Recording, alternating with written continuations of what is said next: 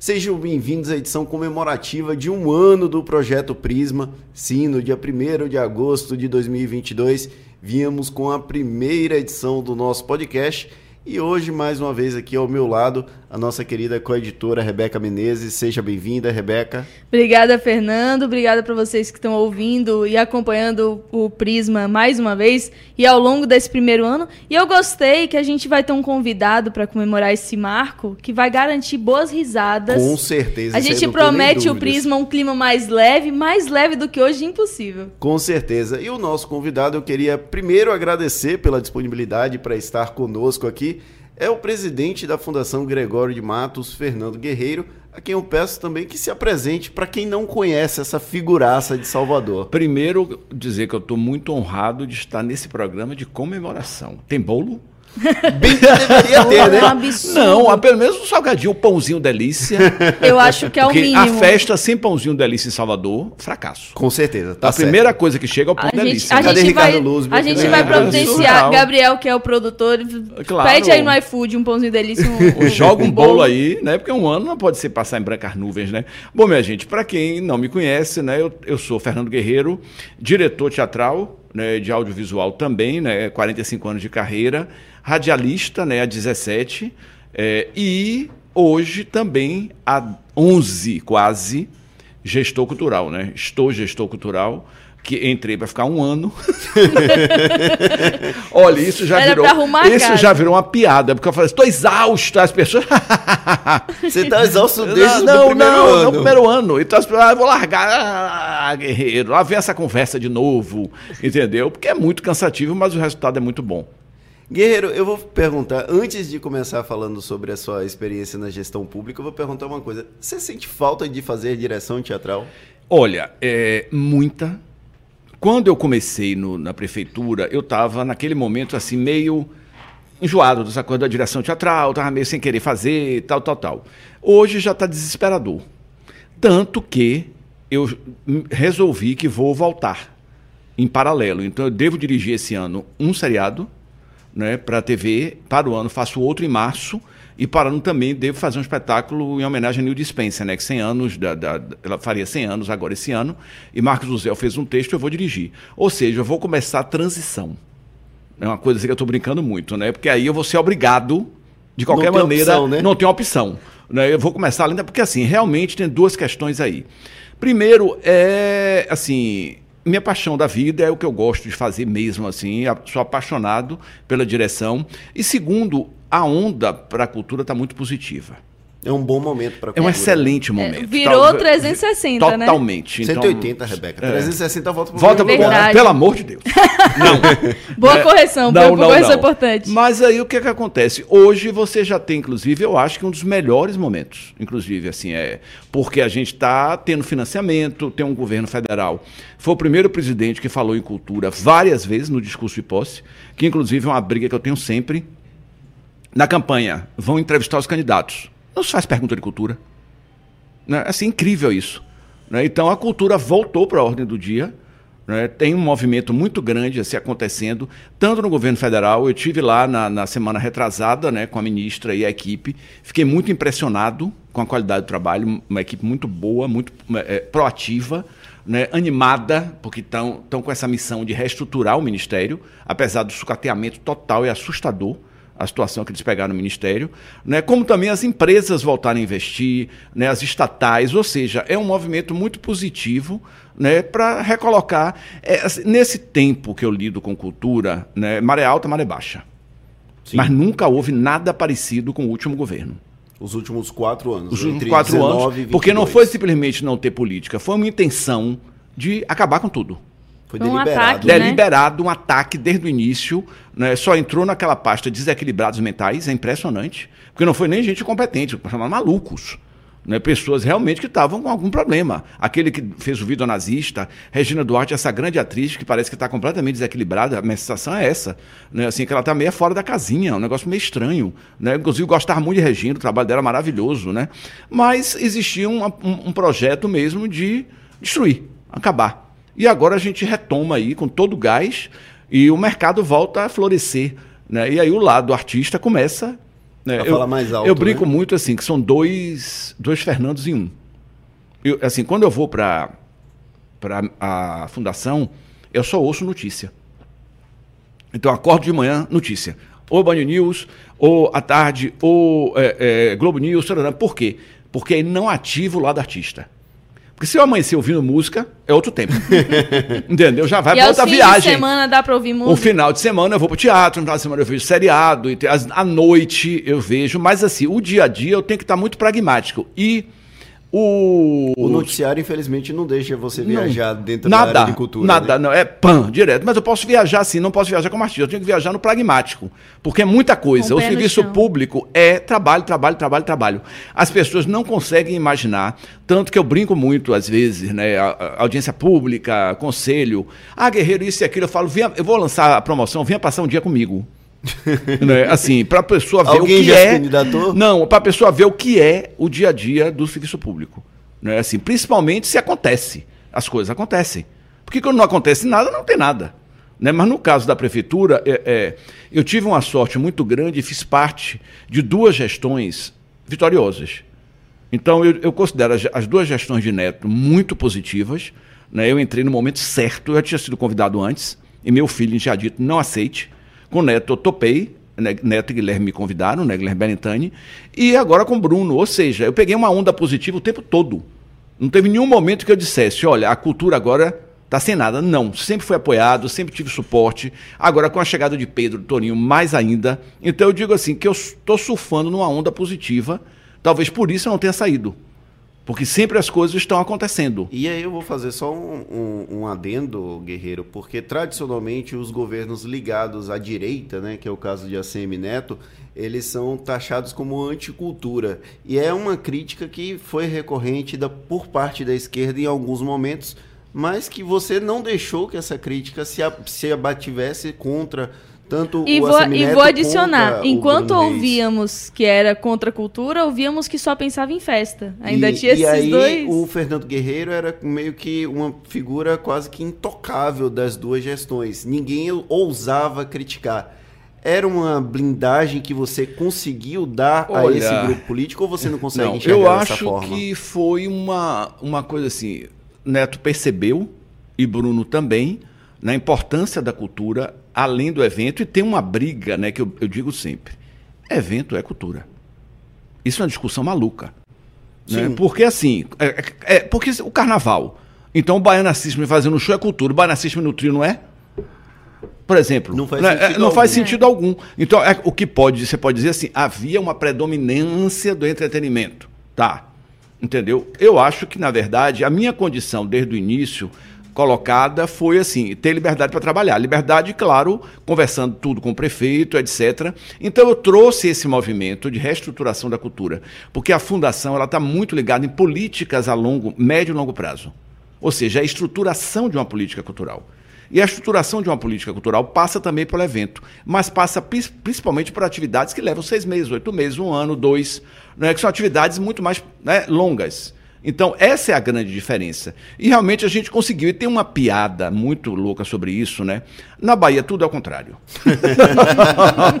é impressionante, né? E a gente está realmente conseguindo avançar muito, né? Nesse período todo que eu tive lá. Né? A gente conseguiu avançar muito. Primeiro, porque se não fosse assim, eu não aguentaria. Porque uma das coisas que eu perguntei, que é o oposto de muita gente, foi assim: tem trabalho? Porque eu não quero vir para cá para ficar sentado numa sala sem fazer nada. Você não queria ser uma figura não, figurativa, né? Que inclusive não é meu um perfil. Não, ia, não é meu perfil. E aí eu, o pessoal vai. E aí eu fui ampliando a, a, a, a fundação estava praticamente esquecida da cidade. Então, eu e a equipe, eu digo sempre assim, eu funciono em grupo. Eu não funciono sozinho desde os meus espetáculos até os monólogos, eu tinha que ter um ator que eu confiasse, uma atriz que eu confiasse, uma equipe que eu goste. Então, eu sou, por exemplo, eu dificilmente vou fazer um mestrado na vida porque eu não vou ter paciência de ficar na frente de um computador sozinho. eu preciso conversar, eu preciso dialogar, eu preciso estar em movimento com as pessoas. Então, desde o primeiro momento, eu tive uma equipe muito forte, tanto dentro da fundação como na prefeitura como um todo, que me deu apoio né, para poder justamente a gente construir conjuntamente né, essa política. Então se avançou muito, né? E eu, eu digo a você, sinceramente, hoje eu até posso dizer que tem uma diferença brutal de extrema direita e extrema esquerda. Mas o miolo está todo embolado. Tá tudo igual. tudo embolado. Não é nem igual, embolado. Né? Às vezes você toma cada susto, mas é, é entendeu? Tentando entender ainda Tentando por entender que. Tá não, mas assim, às vezes você vê uma coisa de tal parte, mas é de esquerda, porque criou-se esse mito, né? De que assim, ah, a esquerda pega pautas assim assado, a direita pega pautas assim assado. E na verdade está aí, a gente está aí reformando ele aí. A gente, tá, da sede do ele está hoje, né, exatamente hoje, aí, uma das maiores emoções da minha vida, assinando aí né, o termo para recuperar o Teatro Vila Velha. Que, né? que é uma casa do teatro Uma casa Bahia, do né? teatro na Bahia. Né? Ah, vem a lei Paulo Gustavo aí, que a prefeitura praticamente vai dobrar o, o valor né, de investimento. Muita coisa, os bocas de brasa. Ou seja, é muita coisa acontecendo. E principalmente, é, a minha norma na vida, eu consegui trazer para a prefeitura. Eu nunca gostei de ensaiar muito e debater muito. Vai para a prática logo. Eu não aguento esse negócio de mesa, mesa, mesa, mesa, mesa, tri, mesa redonda, mesa quadrada, mesa triangular, roda de conversa, roda para lá, roda para cá. É importante, é, mas tem que saber o limite. Porque senão não dá você... para marcar uma reunião para marcar não, uma reunião. Não, é isso não. Senão você fica no reunismo. Tudo é debatido 50 mil vezes. Não acontece. Tem que ser Entende? pragmático nesse assim, sentido. é pragmatismo que muitas vezes falta a determinadas gestões. Entendeu? Assim, é, não é passar por cima. Mas, ao mesmo tempo, né, você tem que tomar decisões. Agora, o perfil do secretário é, novo de cultura, parece, o Petorim parece que vai nesse caminho também, né? Totalmente. eu tive, vamos, vamos reunir para resolver. Eu tive uma sorte muito grande, né? Porque eu tinha conversado com o Bruno. Bruno, pelo amor de Deus, bote alguém de cultura na Secretaria de Cultura e Turismo, porque normalmente eram pessoas ligadas a turismo, a, a nada. E a, ou a política. primeira vez na história. É. A primeira vez, assim, então. Cultura, né? E Pedro tem duas coisas muito importantes, assim. Ele é produtor, ou seja, ele é um cara que tratora, vai para vai cima. E a segunda coisa, ideologicamente, nós pensamos muito parecido. Então isso facilita muitas coisas. Porque dificilmente a gente diverge. Vamos fazer isso, não, vamos fazer aquilo. Não, ideologicamente a gente caminha né, em, a forma como vocês na pensam forma, a própria cultura. Até supostamente você pode dizer que os dois são de esquerda, se for por aí. né, assim, se a gente Isso for é. levar na, na ponta da, da, né, assim, até Neto, nunca esqueço, no dia que ele lançou a candidatura dele, ele até brincou assim, né, no, falando dos secretários, é quem estava fazendo o plano de governo, até tem guerreiro que é meio à esquerda. e isso ficou assim muito tempo o povo brincando comigo e tal, tal, tal, mas eu acho que é, é assim, as pautas identitárias, né? várias questões que a gente tem, né? É, que são supostamente pautas de esquerda, mas que a gente consegue. É, eu, eu morro dar risada, porque assim, a política precisa da crítica. Né? Então, às vezes, eu vejo uns comentários que eu dou muita risada, porque as pessoas da oposição não têm o que dizer. Aí ficam assim, lançando umas coisas sem pé na cabeça, porque realmente está caminhando muito bem. Né? Essa área de cultura agora, então, com a chegada de Pedro, está caminhando muito bem. Tem Isaac também, que é excelente. Né? Isaac é um trator. Aí, uma pessoa que entende de eventos se chama Isaac. Isaac faz qualquer evento com a mão nas costas. é um dos caras que cidade, né? totalmente e, e vai é o do primeiro esporte, a chegar, o último a sair. O último a sair, é uma energia que não tem a menor condição de, de entender aquilo. Eu acho engraçado que esse ano inclusive a gente não fez, mas a tradição do Bahia Notícias, que é a entrevista da semana pós carnaval é com Isaac. Isaac já veio para cá quase um sonâmbulo, né? Ele é, quase que você, ele você perguntava uma coisa, ele demorava para entender a pergunta, porque ele estava cansado. Não, e é interessante, porque eu até brinco muito que a gente tinha que fazer um curso de carnaval.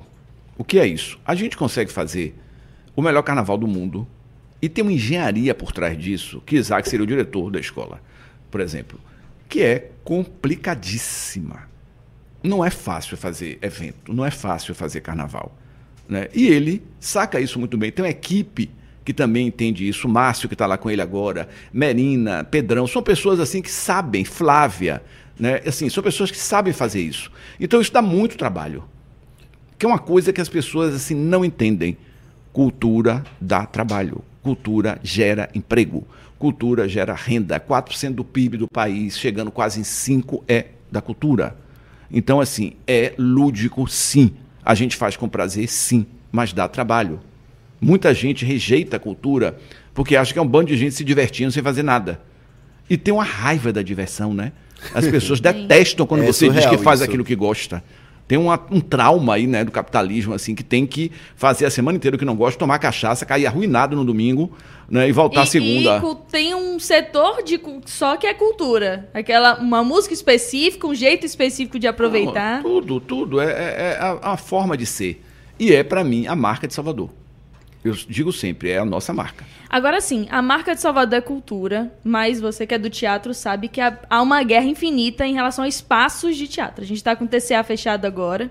A previsão é de que só vai abrir ano que vem a, a sala principal 2025. do TCA. Tá dando... É, 2025. Ah. A sala principal do TCA. A gente teve a reabertura de alguns espaços. Vila Velha vai ser reformado ano que vem, completa 60 anos. Por que, que, é tão difícil abrir novos espaços de teatro em Salvador? Olha, eu acho que teve um boom muito grande na época da bofetada, né, de catedráticos de Opaió, e abriram alguns espaços. Depois isso deu uma esfriada. E tem alguns detalhes hoje para mim assim: um espaço não se paga. É a primeira coisa. Tem que ter um name, tem que ter uma assinatura. Tá? Porque ele realmente é muito caro e né? aqui na Bahia nenhum tem é, name é, right. É isso, né? precisa ter um name right urgente, assim, é, é, é, é, normal. E a gente precisa, por exemplo, o ISBA vai reabrir. Eu já soube o teatro do ISBA. Ah, e tem um dado que as pessoas não falam. Dois. Primeiro, tem várias escolas com teatros fechados, prontos para funcionar. E não querem ter o trabalho de botar o teatro para rodar e a despesa. Por isso que eu tenho que dar parabéns a Bernoulli, né? É Bernoulli, eu sempre me atrapalho. É. é. que tem um teatro módulo lá, uhum. segura, Vadinha segura super bem, né? Então, assim... Aqui do Magalhães Neto. Magalhães né? Neto. Então, assim, é, então, é, é, a, a, tem escola. Teve a reforma do Sesc, agora ficou lindo. Lindo. Anchieta tem teatro. Né? Gênesis tem, tem teatro. teatro. Sartre, Coque, Sartre Coque tem teatro. Ou seja, isso é um ponto. Número dois, temos os bocas de brasa. Porque as pessoas, quando falam, só consideram o centro. Então eu tenho um teatro de 450 lugares no Alto de Cotos. Eu tenho um teatro de 200 lugares em Cajazeiras. Tenho um teatro em Valéria de 180 lugares.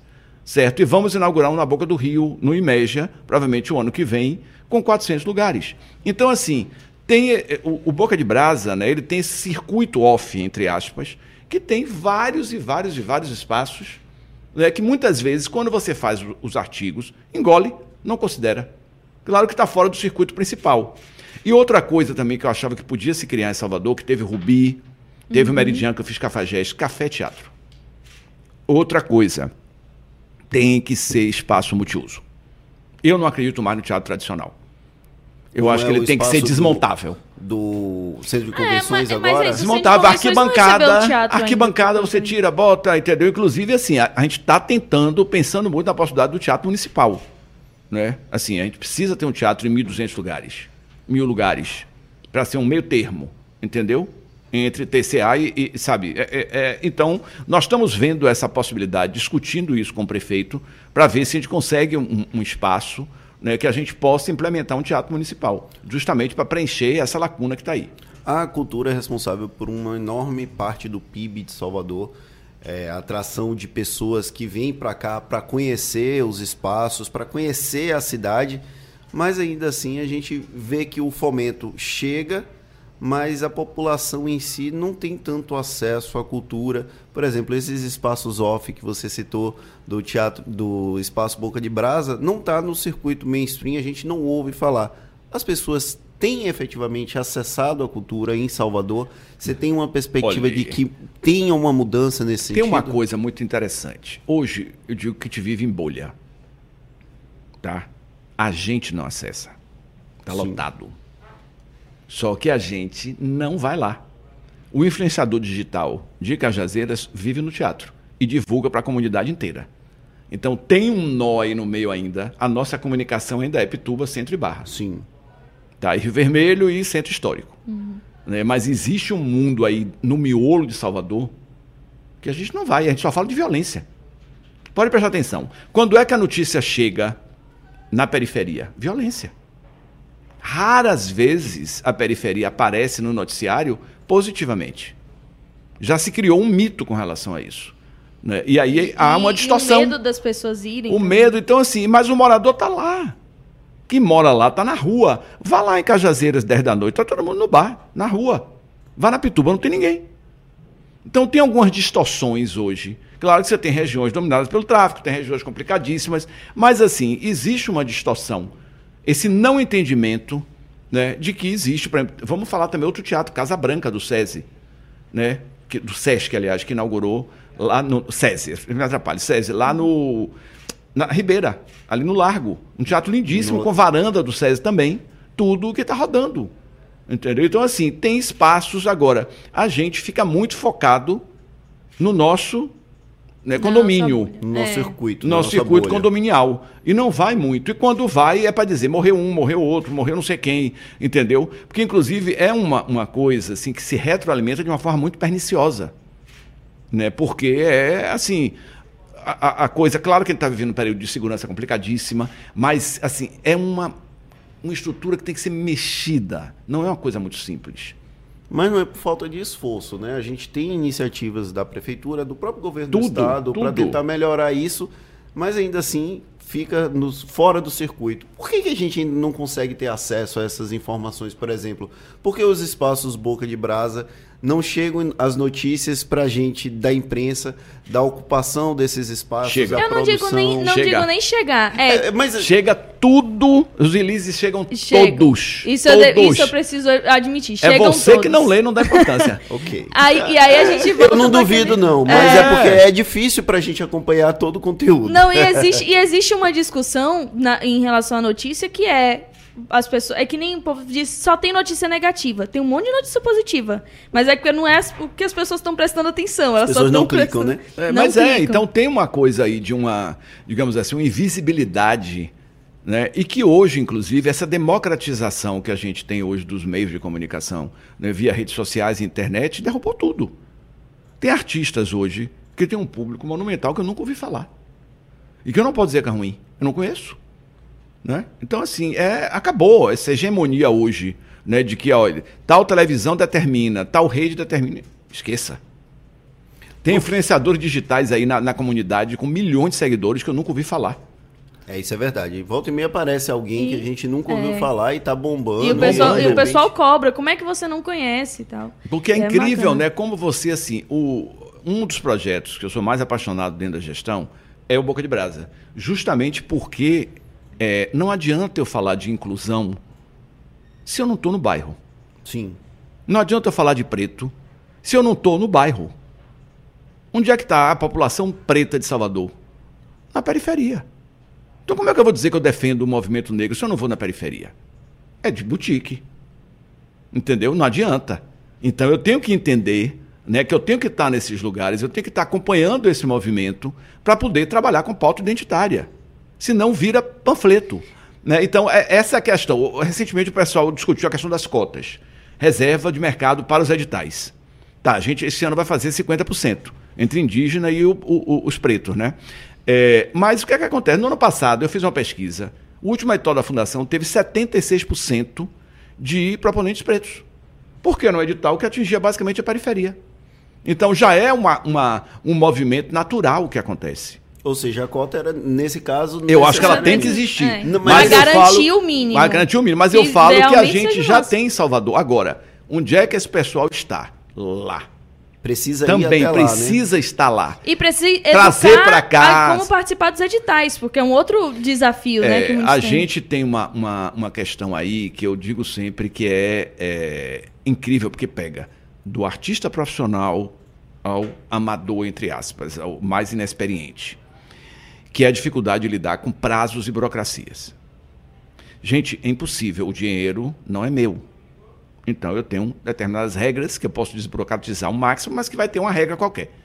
Então, no ano passado, o Viva Cultura, nove projetos foram inscritos meia-noite, no dia do, termina... do fim do prazo, e perderam foto do documento.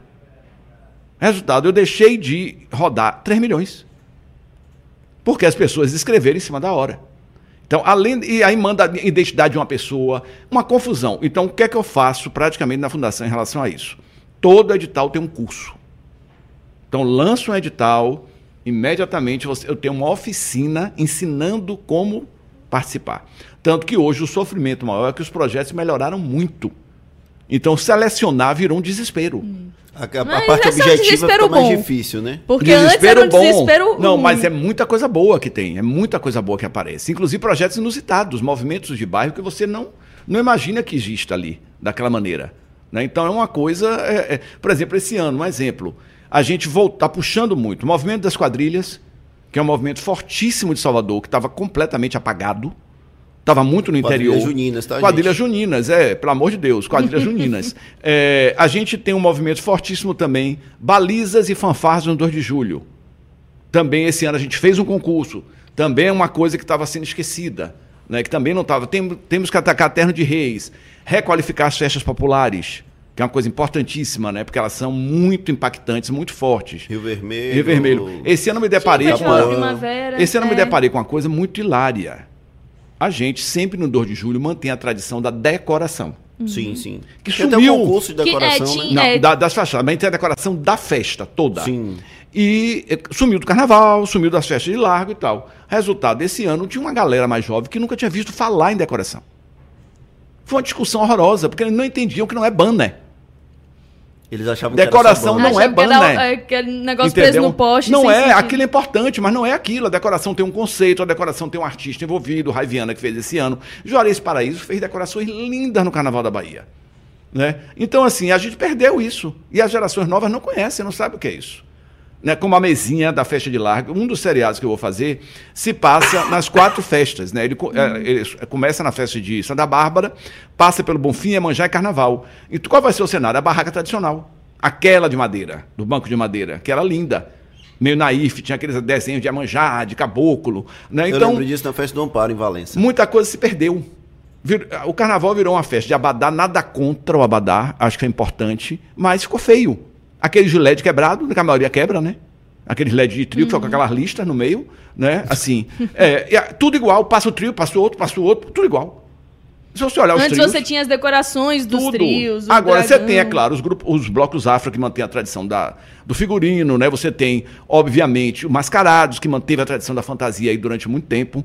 Né? Até hoje está aí segurando. Os blocos de corda agora que começaram a perder espaço. A gente tem o, o furdunço, que foi a melhor invenção dos últimos tempos do carnaval.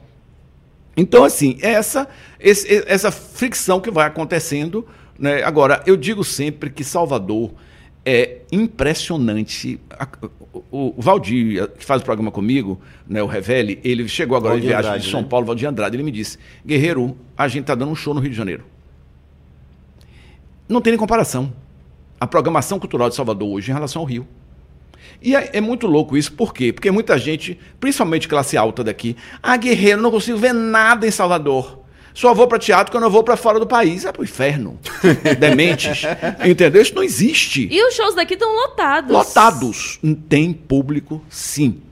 E tem uma coisa do teatro que é importante a gente falar, que assim, é um problema sério que aconteceu. A defasagem dos valores. E, e eu ia perguntar isso porque tem a polêmica da concha acústica. Que o, show, deixa- o show tá 500, 500 reais não, inteiro. Não, mas peraí, deixa eu lhe dizer, por exemplo, eu cobrava em Cafajestes, em 1994, 50 reais o ingresso. Fique só com esse dado. 50 94 reais. são quase 30 anos. É, hoje seria 200.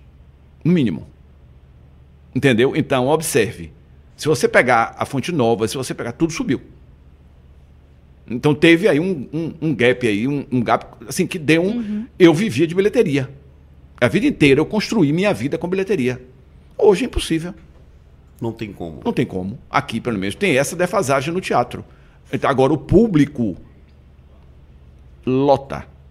Desde quando ele esteja interessado em ver o que está sendo apresentado. O público já voltou. Eu só tenho uma, uma questão. Eu acho que o cinema não absorve de novo. É porque perdeu muito ficaram- pro streaming, é. É, inclusive, eu quero fazer uma provocação. O Bela Vista fechou os cinemas todos. Por que, que não faz um teatro ali? Uma boa ideia. Oh, Rapaz, o pessoal fala. ideia. Gente, por exemplo, multiplex, não sei quantas salas. Pega duas, faz dois teatros. Não tem público para cinco salas de cinema no shopping? E aqui em Salvador, Não é- nós todo- não é temos Barbie um toda hora. teatro dentro de Não é. shopping, né? Como acontece em outras cidades Não, do país. você tinha até ali da, da Livraria Cultura. Que não era do shopping, era, da livraria. cultu- Da cultura. Então, fechou. isso, por exemplo, olha, eu já, já conversei com o Visco, já fiz de tudo, já perdi a paciência. é, porque assim, tem Mas uma... Visco abriu nova sala, né? É, tá assim, eu sei, ali. mas é assim, eu falo que assim, um teatro em shopping já era para ter acontecido há muito tempo. Fred Soares teve um projeto, a Eliana Pedroso fez um projeto de shopping barra. Chega na hora H da gringola. As pessoas acham, imagine, que mais precisa hoje de público é shopping. Internet está acabando com tudo. Então tá cheio de clínica, tá cheio de tudo no shopping. Monta um teatro, faz programação o dia inteiro, faz animação infantil, faz contação de história. Gente, evento. É claro. Isso rende público Muito. próprio shopping. Mas eu já né? perdi a paciência. Assim, já tô naquela fase assim, ah, quer fazer, faz, não quero. não. Sabe, já, já tentei demais, mas é uma coisa que eu falo sempre aqui. Eu acho que dá um público sim. E é, e o shopping vai precisar. Vai ter Daqui que ter a essa pouco. transição em algum vai momento. ter que ter, entendeu? Ele não vai ter jeito. Você vê que o cinema já fechou. E aí? Sim. Bom, pega no Bela Vista e faz um, um- entendeu? E cinema tem horários muito específicos também, né? Você tem uma gama de horários que estão. E o cinema, disponíveis. a TV, de uma certa forma, assim, é claro que o ato de assistir um filme é genial, em conjunto. Mas a nova geração não sabe o que é isso. Porque ela vê na TV em casa, ela vê no celular. O teatro não, o teatro é insubstituível porque ele é ao vivo. O show é ao vivo. A experiência é única. Por mais que eu esteja lá com o celular filmando, é uma experiência única. Então eu acho que isso se segura. O cinema, eu acho que ele vai ficar uma coisa meio LP. Sabe aquela coisa do vinil? Meio cult, meio meio... cult, salas pequenas, sala de arte, entendeu? Acho importante, o Glauber Rocha, né? Tem essa, mas eu acredito muito que a gente vai ter um movimento grande aí, inclusive transformar alguma sala de cinema em teatro. Inclusive, falando do Glauber Rocha, a gente tem o problema do fim Da do saída, contrato aí da Meta, que não parece que não cumpriu nem o distrato que foi, Foi, feito. foi. É, a gente está conversando com o Cláudio, né, com o Cláudio Marques, né, que é o gestor do espaço. O governo do estado também está conversando, então a gente está tentando assim, não vai fechar. Porque ali Paulo Gustavo, né, para quem está aí assistindo a gente, 70% dos recursos é para o audiovisual. Então a gente vai ter uma entrada maciça de recurso e parte desse recurso tem um edital específico para a sala de cinema. Então tanto a sala de arte vai ser beneficiada como o Glauber. Então a possibilidade do Glauber realmente se manter é muito grande né, nesse momento. Eles estão com algumas sessões para estudantes que são sucesso. né? Ali tem uma programação muito rica, né? um espaço lindo. Né? E eu acho que ele vai continuar. A gente já está colado aí, entendeu? Para dar esse apoio. Inclusive, assim, prefeitura e governo, eu não vejo problema nenhum. Porque às vezes tem umas coisas assim, ah, mas não bota minha marca se tiver a sua. Cultura tem que, não pode estar metida com politicagem. Inclusive, quando o Bruno Monteiro entrou, você chegou a cogitar ali uma criação de uma frente pela cultura É. aqui de Salvador, da Bahia. Como é que tá essa discussão com o Bruno? Não avançou. Não tive resposta alguma, não tive sinalização Ma- alguma. não, tive, não teve resposta dele. dele. Nada. Absolutamente nada. Fui tocar minha vida. Entendeu? Normal. Não teve, assim, essa coisa não. não, não Assim, tem um lado da política que é muito perverso. Né? Que acaba brincando, embolando. Não vamos ser crianças. Né? Que aí tem, ah, quero pegar a prefeitura. Né? Aí fica um, um bafafá aí no meio, certo? Quando eu acho que a cultura pode tranquilamente caminhar sem essa guerra. Uma briga desnecessária. Desnecessário, mas numa área que é muito frágil. Né? Eu acho que não e é no necessário. carnaval tava todo mundo se encontrando, Petorinho, Bruno Monteiro e Margarete se abraçando, dizendo Mas que é iam isso. trabalhar juntos. Pois é, mas assim, é, a teoria na prática é outra. né? Tem realmente algumas questões aí no meio, entendeu? Que são delicadas mesmo.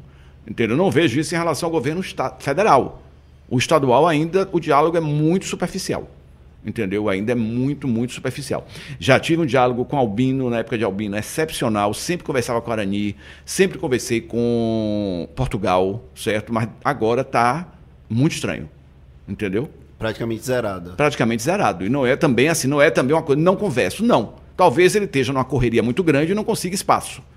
Né? Tenha que tocar as coisas. não tem né? espaço na agenda, Não né? tem espaço na agenda, não sei. Mas assim, é uma coisa que eventualmente se encontra no evento, se conversa e tal, tal, tal, mas projeto junto, entendeu? Não rolou. Vamos tocar. Como é que está a questão dos projetos que a Fundação Gregório de Matos tem tocado?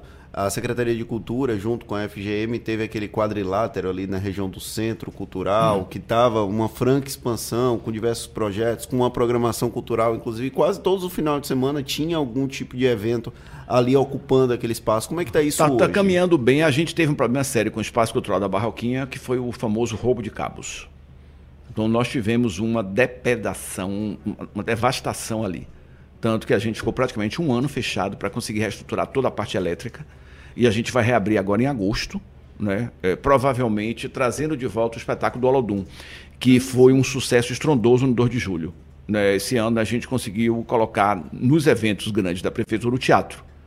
E fizemos esse espetáculo através de uma seleção, né? O bando ganhou e fez um espetáculo que emocionou muito, né? Foi depois para lá para o subúrbio.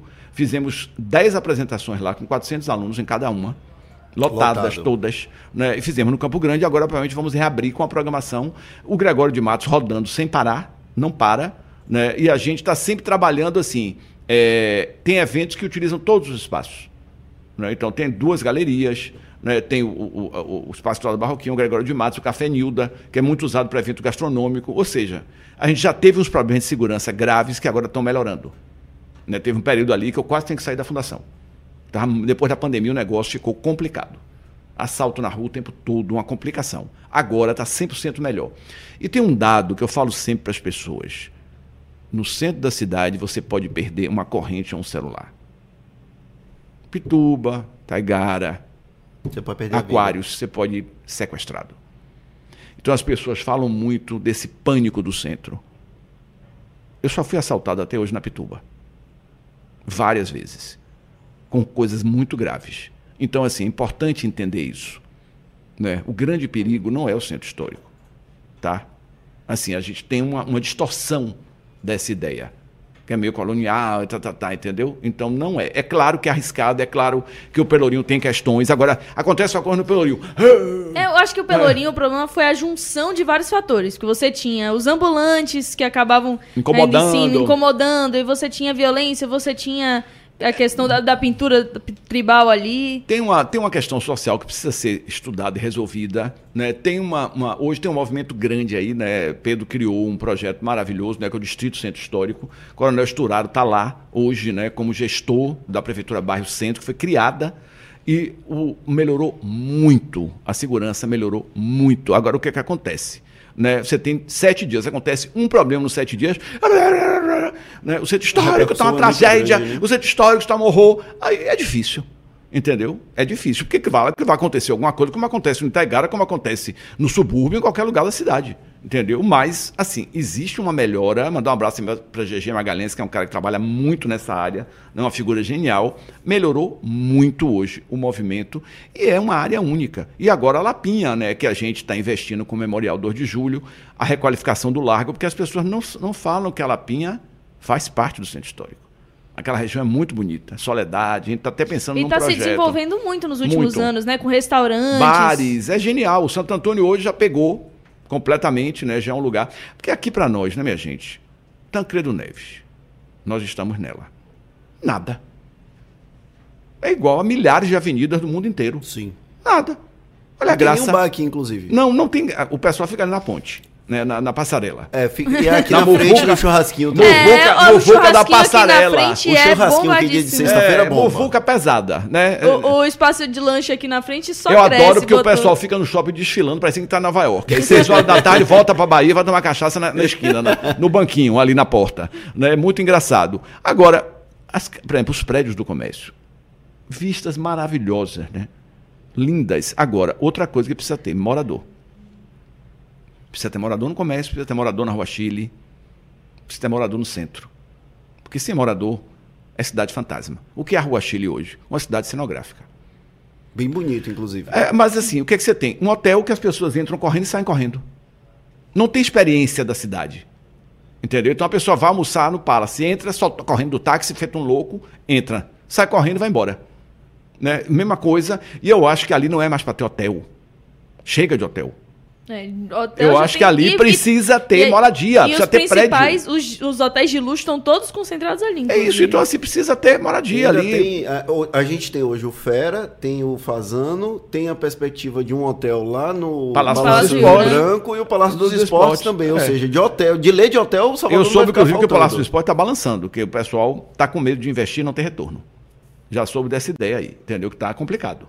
Porque realmente é um hotel demais. Eu não sei a quantas anos da ocupação. Não posso nem falar, porque eu não tenho dados. Mas eu acho assim, são hotéis lindíssimos, mas as pessoas vêm para Salvador para ter experiências. E não para ficarem trancadas dentro de um hotel. Falando em experiência, a gente tem aqui a experiência do Prisma. Nós trazemos manchetes relacionadas aos convidados. E aí eu peço ao Paulo Vitor Nadal para trazer a primeira manchete, que é falando sobre Fernando Guerreiro, que é uma fala do próprio Fernando Guerreiro. Coloca aí, Paulinho, consegue? Oi, oi, oi. Estátua de Mãe Estela deve ser reinaugurada no início de agosto com a programação no Flipelô. A indicação foi de Bruno Reis.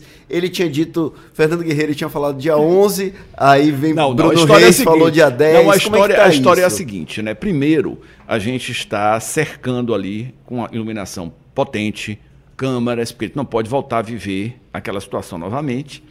O material da estátua não é inflamável agora, né? E a Flipelô esse ano está homenageando Mãe Estela. Então a estátua já está pronta, né? E a gente resolveu segurar para casar com a programação do Flipelô.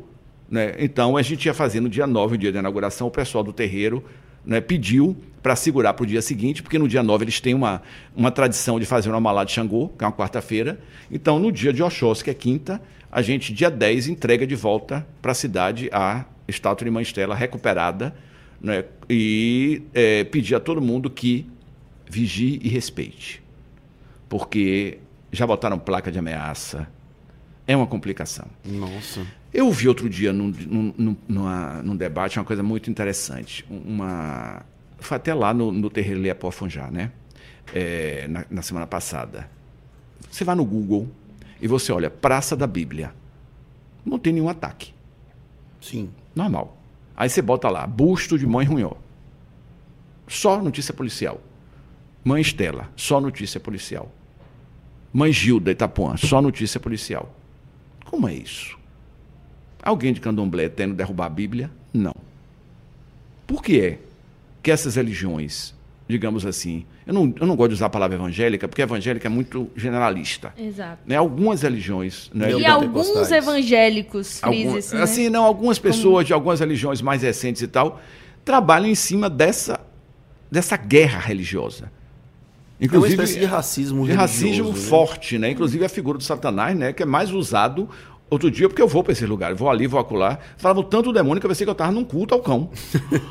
né? Porque assim, um negócio assombroso. E cadê? Não tem, a- a- sabe, o pessoal de matriz africana não está atacando ninguém. Né? E ao contrário, é um terror. E agora está ligado a tráfico no Rio de Janeiro, coisas horrorosas têm acontecido né, em relação a isso, infelizmente. Então, é delicado, nós temos que preservar, porque tem um dado muito importante. Tem algumas igrejas que é tudo branco. Se elimina a imagem, se elimina o símbolo.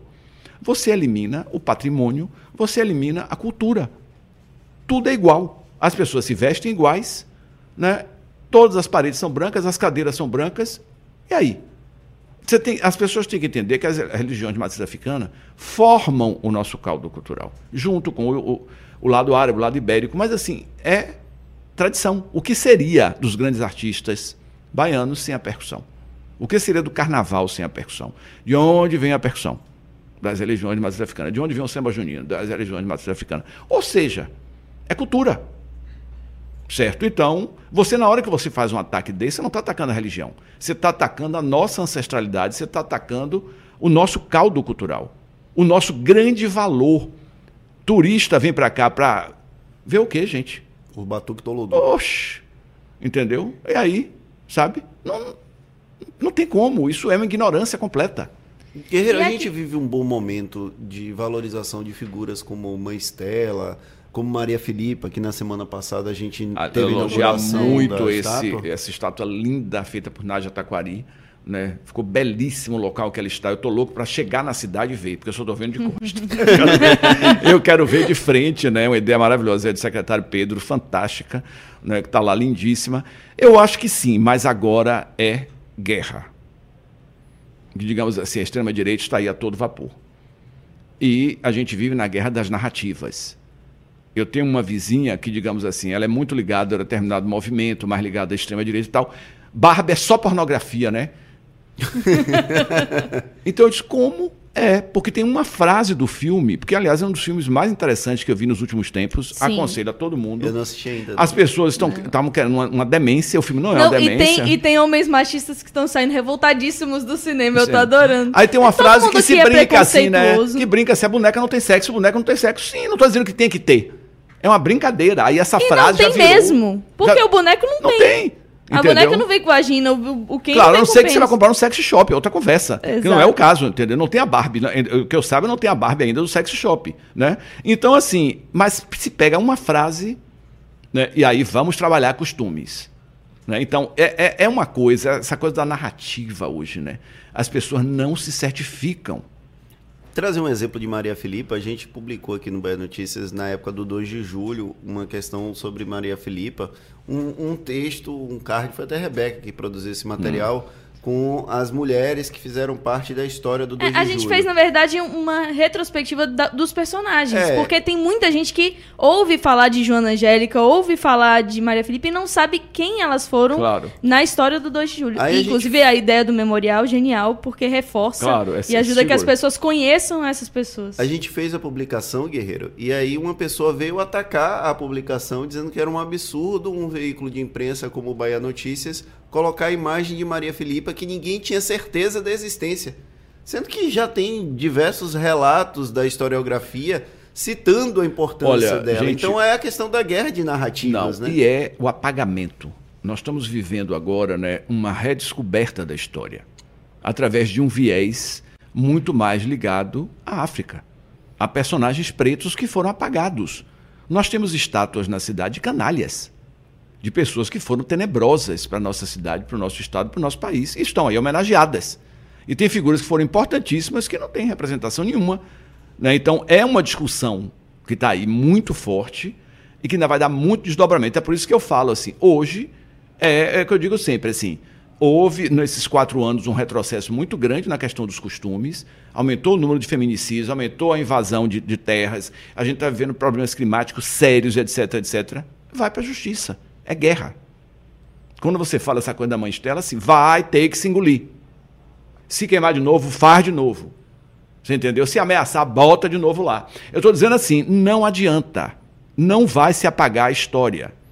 Certo? Isso é e um cabe fato. A quem está nas funções de direção, tipo, você na Fundação Gregório de Matos, a gente na imprensa, reforçar a importância desses, claro. dessas figuras, dessas pessoas, para ajudar no processo de resistência. Claro. Acho que é o nosso papel. Por exemplo, se você pensar hoje, na minha área, por exemplo, a quantidade de atores pretos que você vê na televisão era muito pequena.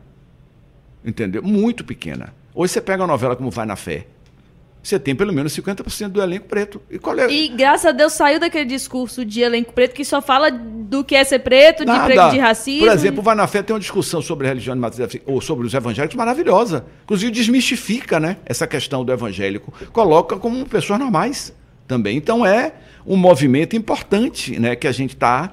É, eu estava vendo outro de novelas bíblicas. Todo mundo branco.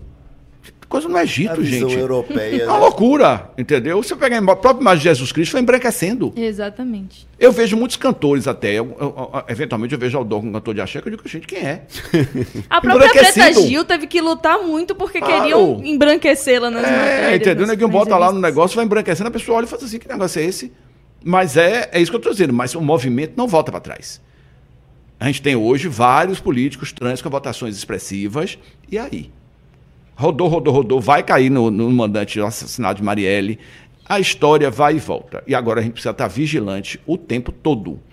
Porque entendam assim, eu não tenho o menor problema com essa diversidade. E não fico chocado com, com determinados pensamentos que tem por aí. Eu tenho que combater. Porque muita agora... gente fica, meu Deus, essas pessoas existem? Existem. Sempre existiram. Né? Sempre existiram. Agora, voltando no que você citou, Guerreiro, de produzir já, a, é, reproduzir a estátua de Mãe Estela com um material que não seja inflamável, a gente teve um, alguns casos de vandalismo de, de é, itens históricos aqui da cidade, monumento da cidade lá no comércio, que acabou pegando claro. fogo também por causa de um incêndio criminoso. Já colocaram fogo no monumento a Clériston Andrade, ali perto da UFBA, em Ondina. Agora a tendência é fazer todos os monumentos é, é. resistentes Agora, a é fogo. detalhe assim, tanto o monumento lá de Mário Cravo no comércio quanto o de Ondina foi craqueiro. Não foi uma coisa assim, chegou lá com a tocha e pegou fogo. É, porque a, a gente sabe que eu disse, não, não, Mãe Estela tem Estela uma foi questão... Proposital. É, é de, crime de racismo, de racismo mesmo. mesmo. Quer dizer assim, existe essa especulação, não chegou a um resultado final, mas existe. Certo? E também lembrar, já quem está falando nisso, de um monumento importantíssimo, que é o primeiro marco identitário de Cajazeiras, que é a Pedra de Xangô. Sim, que é sempre alvo de assim, racismo assim, religioso. É sim, e a gente... E que é outro lugar que merece câmera também para pegar esses criminosos. Não, e assim, é um lugar hoje, por exemplo, que para mim, se você pensar em Cajazeiras, tem um mercado. Agora tem um Boca de Brasa, a Pedra de Xangô é o primeiro marco, é um parque. Talvez seja o primeiro parque de Cajazeiras. Tá? Então você tem ali um, uma, um, um elemento importante para aquele lugar tão recente se identificar. Né? Então você já tem um ponto identitário importante. E olha que isso foi o primeiro tombamento da cidade de Salvador na gestão de ACM Neto. Aí que vem a confusão de esquerda e direita.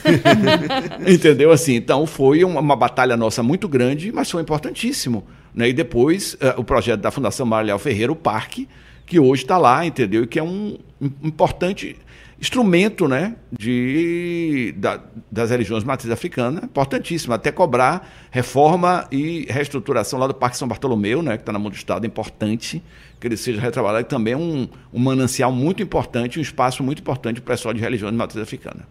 Vamos para a segunda manchete, Paulo Vitor Nadal. Eu acho que na primeira eu nem li. Dialogar para não perder os pontos positivos, avalia Fernando Guerreiro sobre o futuro da OSMA, uma matéria de 13 de julho de 2023. A OSBA vive essa discussão Olha, sobre quem vai gerir Carlos Prazeres versus Ricardo Castro. É uma situação delicada para música. É, sem dúvida, é, o trabalho de Prazeres foi sensacional. Pronto. Eu acho que a gente precisa sair da fulanização. Entendeu? Isso é uma coisa muito importante. Às vezes a gente fica quem, quem trouxe, inclusive, prazeres foi Ricardo, que levou para Osba. Né? Então aí fica, é Silmeira, é não sei o quê, entendeu? Tal, tal, tal. Eu acho que o trabalho dele tem que continuar. Independente de ser ele ou não. Independente de ser ele ou não. Ótimo que fosse ele. Seria muito bom. Eu não tenho detalhes, eu tenho muito cuidado ao falar sobre esses assuntos, porque tem muitas versões. E o próprio edital não foi encerrado ainda. Não foi encerrado, ainda está rodando. Mas eu acho assim, o público baiano quer Carlos Prazeres. O público baiano elegeu Carlos Prazeres como, entendeu, uma pessoa importante de estar nesse lugar. Então, tem que ficar. Tem que se chegar a um consenso, tem que se chegar a um acordo, certo? Isso é a população que está querendo. Então, o poder público tem que atender a população ele conseguiu atrair. Você veja, as, as apresentações da OSB esgotam em 10, 15 minutos. Sim. Inclusive, Sim, muita gente. Tem agosto. gente pedindo ajuda para a imprensa agora, ah, porque acabaram os ingressos. E não é só isso, não. E assim, você vai dizer que tocam mal? Não. O grande estopim foi tal da, usou a música, a palavra brega, em vez usar música romântica, se brincou hum, e usou brega. Era Pronto, aí, brega. aí ficou esse escândalo da alta cultura, da baixa cultura, que aliás é uma discussão, né, que vem muito forte, né? Entendeu? Ah, mas uma orquestra não pode tocar Reginaldo Rossi. Uma orquestra não pode tocar Valdir Soriano. Se tocar os clássicos, tem que tocar também. Por que não? Qual é a questão? Entendeu? Outra coisa, outra coisa, a gente mora sucesso. na Suíça ou na Bahia? Não sei. às vezes eu me pergunto, né? A mesma coisa, às vezes, peças de teatro, a pessoa de casaco, eu digo, que frio é esse? Onde é que. Entendo. Que essas pessoas. Eu digo sempre que o baiano não tem depressão, tem histeria. assim, tem alguns textos que eu digo, eu vou fazer aqui, quem é que vai entender isso, gente? Não é que não tenha que fazer, tem, mas eu acho Sim. assim, se confunde muito a educação europeia com um refinamento essa visão, essa visão do erudito, erudito versus popular. É, eu acho que é importante a técnica, é importante ter o erudito. Nunca Oswald deixou de fazer concertos com músicas eruditas, inclusive no meio das músicas populares. Então nós vamos, vamos entender que a cidade quer que Prazeres permaneça. Como a cidade quer que Ricardo permaneça com Anel Bar. Qual é o problema? Que também faz sucesso. Que também que faz também sucesso, que também tem um trabalho fenomenal. Então, eu acho que tem que se chegar em um consenso. Né? O Estado tem que resolver esse imbróglio. Essa discussão entre o erudito e o popular é algo muito aquecido o tempo todo na cultura, mas durante o processo da última administração federal isso ficou muito evidente. Aquele episódio do, do maluco lá da, do nazismo, né? Ele falava muito sobre essa questão do eruditismo, que era a real cultura. A gente respira bons momentos hoje, depois dessa mudança, mas ainda assim nós lidamos com a extrema-direita defendendo que cultura é só o que é erudito, o que é clássico. Como a gente pode enfrentar isso, guerreiro? Tem coisa que apavore mais a elite do que ela deixar de ser elite. Olha, o que ela vai ser? Então isso é uma forma de dominação. Ela quer, o poder dela vem de dizer: eu tenho o conhecimento, vocês não têm. E aí você vai para a cota, você vai para a universidade pública. Qual é a grande luta? É acabar a universidade pública. Por quê? Você acha que determinados brancos gostam de sentar junto de um preto no avião? Não. Vamos ser sinceros. Entendeu? Você via a fala de Guedes, agora até o, o porteiro do meu prédio está tomando avião. Por que não? Isso incomoda. Isso deixa a elite branca profundamente irritada. Né? Então, assim, se você prestar atenção, tem carreiras hoje que são dominadas por famílias. O advogado avô passa para o advogado filho, que passa para o advogado neto, entendeu? E aí vai médicos a mesma coisa. Então, são determinadas estruturas né, que você corre o risco de ruir com elas.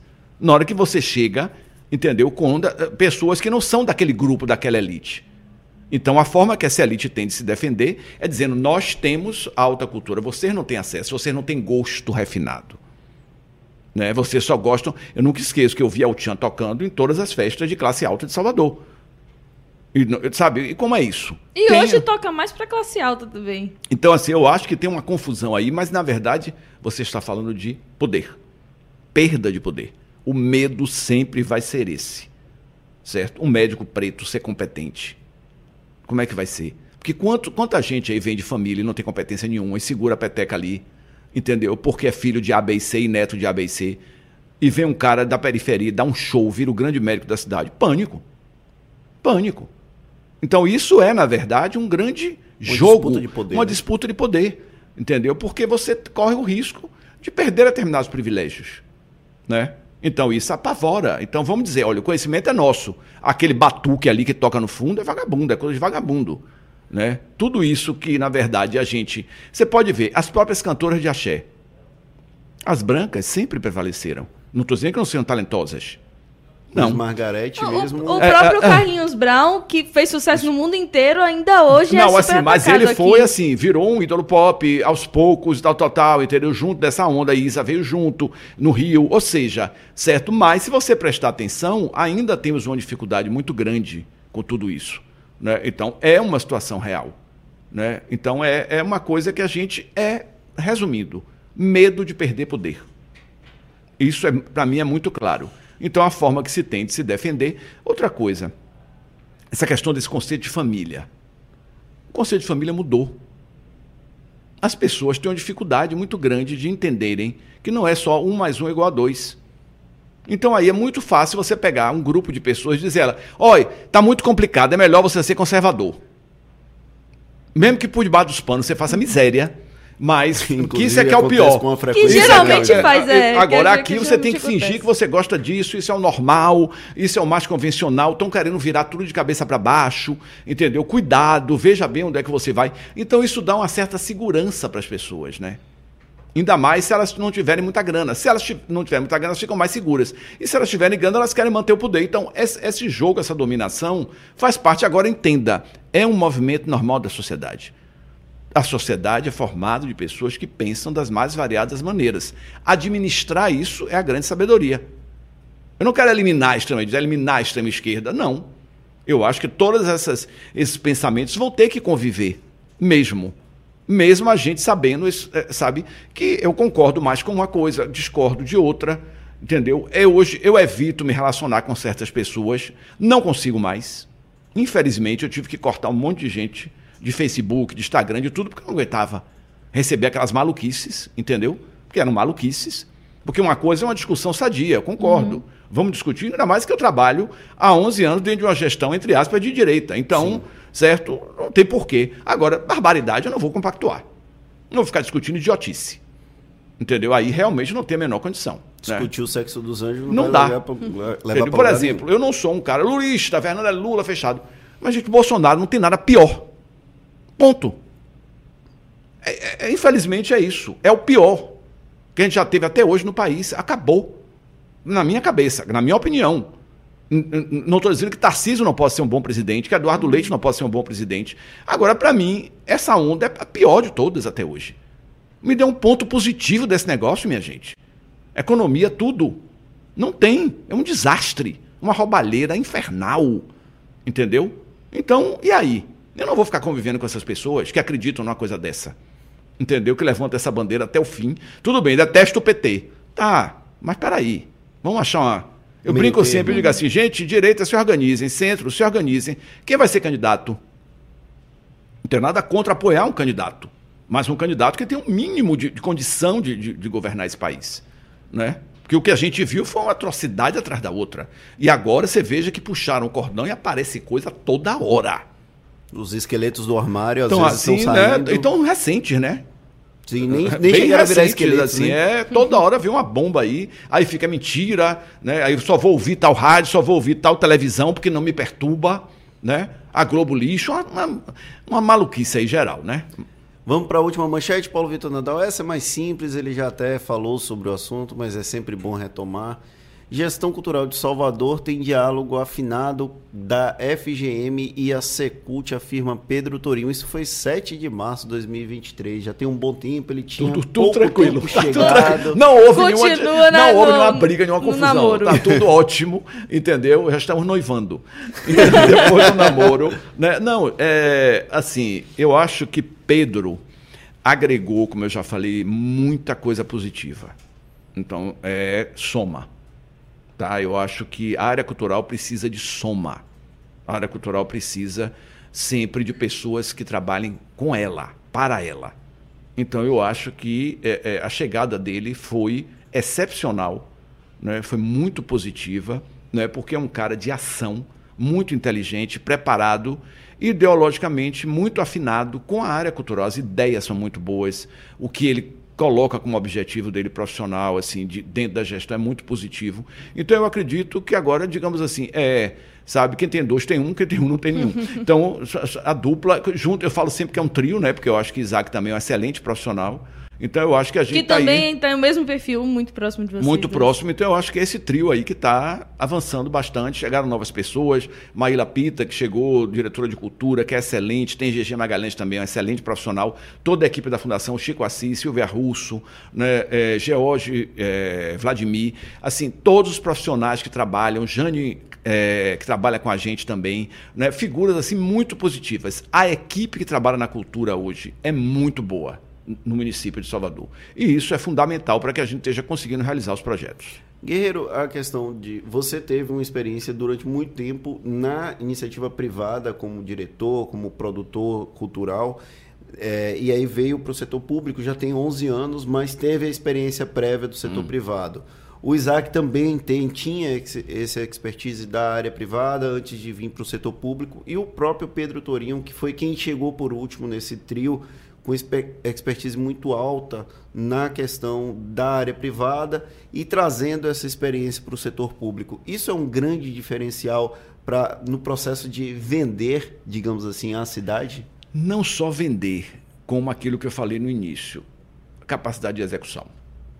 Eu acho que o, a gente tem dentro, de- dentro da prefeitura, desde a gestão de Neto, uma coisa chamada planejamento estratégico, com metas rígidas a serem cumpridas. Isso dá um norte muito interessante. E Bruno falou uma coisa recentemente, Bruno Reis, o, o prefeito, tudo que não tem prazo não acontece. Então a gente trabalha com prazo, a gente trabalha com meta, com seta. Tem as famosas setas né, das reuniões, para cima, para baixo, na discussão horrorosa. Suba minha seta, minha seta no dia está para baixo. É, é, é, entendeu? Que isso é importante. Então eu acho que o setor privado você tem que responder com produtividade. E acho que isso é um ponto que une nós três. A gente tem que realizar. Não é realizar loucamente, mas assim, a gente tem que colocar em prática as coisas. E no- o serviço público é um elefante. Se você não fizer cócega para ele andar, meu amigo, não vai. Não vai achar que você vai chegar no serviço público e tudo vai caminhar se você não tiver né, um esforço muito grande. E eu tenho uma coisa né, do, do meu signo, né, que eu sou virginiano, e do meu trabalho em teatro, o perigo mora no detalhe. Eu não deixo entrar um ator meu com uma roupa com problema no palco. Se tiver uma luz desafinada, eu percebo e mando corrigir. No serviço público é a mesma coisa. Eu chego num teatro e eu percebo, esse banheiro está com mau cheiro, essa luz está queimada. Fui no monumento de Manstela, tem uma lâmpada queimada, já percebi no fim de semana. Ou seja, tem que trabalhar o excelente. Se a gente não conseguir chegar no excelente, né, não é, a gente tentou. Mas eu acho que a gente tem que encarar aquilo, né, não deixar passar nada. Porque esse pente fino é o que dá esse resultado de qualidade. Entendeu? Então, isso eu acho que é um ponto fundamental. E que a iniciativa privada, se você não fizer isso, você é demitido. Eu, quando comecei com teatro, eu disse: olha, eu quero viver disso. Eu sou economista de formação, mas eu resolvi que eu queria viver de teatro. Então, a primeira coisa que eu fiz, eu comecei a puxar o marketing para o teatro. E quando eu comecei a fazer teatro, não existia a figura do produtor. Por incrível que pareça. O produtor surgiu quando eu tinha cinco anos de carreira. Então, eu era produtor, eu era iluminador, eu era cenotécnico, eu era, fazia bilheteria. Então, tudo isso me deu uma cancha muito grande, né? E aí eu, eu me transformei num gestor dos meus espetáculos. Por isso eles deram certo, também. Porque fazer sucesso, por exemplo, é o mais fácil. Estourar, como a gente fala, é uma palavra até perigosa, né? Que só me dá uhum. ideia de uma coisa que se desintegrou. é, estourou, pá, né? É, aí você vê grandes cantoras com gestões de carreira brilhantes, grandes artistas e artistas com gestões horrorosas, talentosos e que sumem na fumaça. Porque não tem gestão. Já alguns até medianos, Anitta não é linda e não canta bem. Não é maravilhosa cantora. É a artista pop mais, mais poderosa de todos os tempos no país. Grande gestora. Então, isso é uma coisa é, muito importante. Certo? É você saber administrar. E eu acho que o, a, a iniciativa privada traz né, essa, essa, essa questão da gestão. Se conversa muito, mas também se realiza. Agora, deixa eu voltar. Você citou esse início da sua carreira.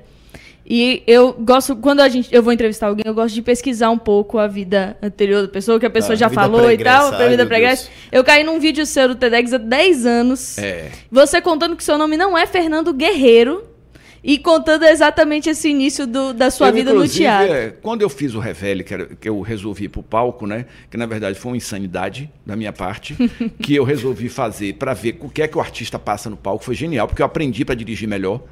Né? Assim, hoje já sei de coisas do ator que eu não entendia antes. Eu brincava com Ruth e Raquel, né? Porque na verdade eu sou um duplo.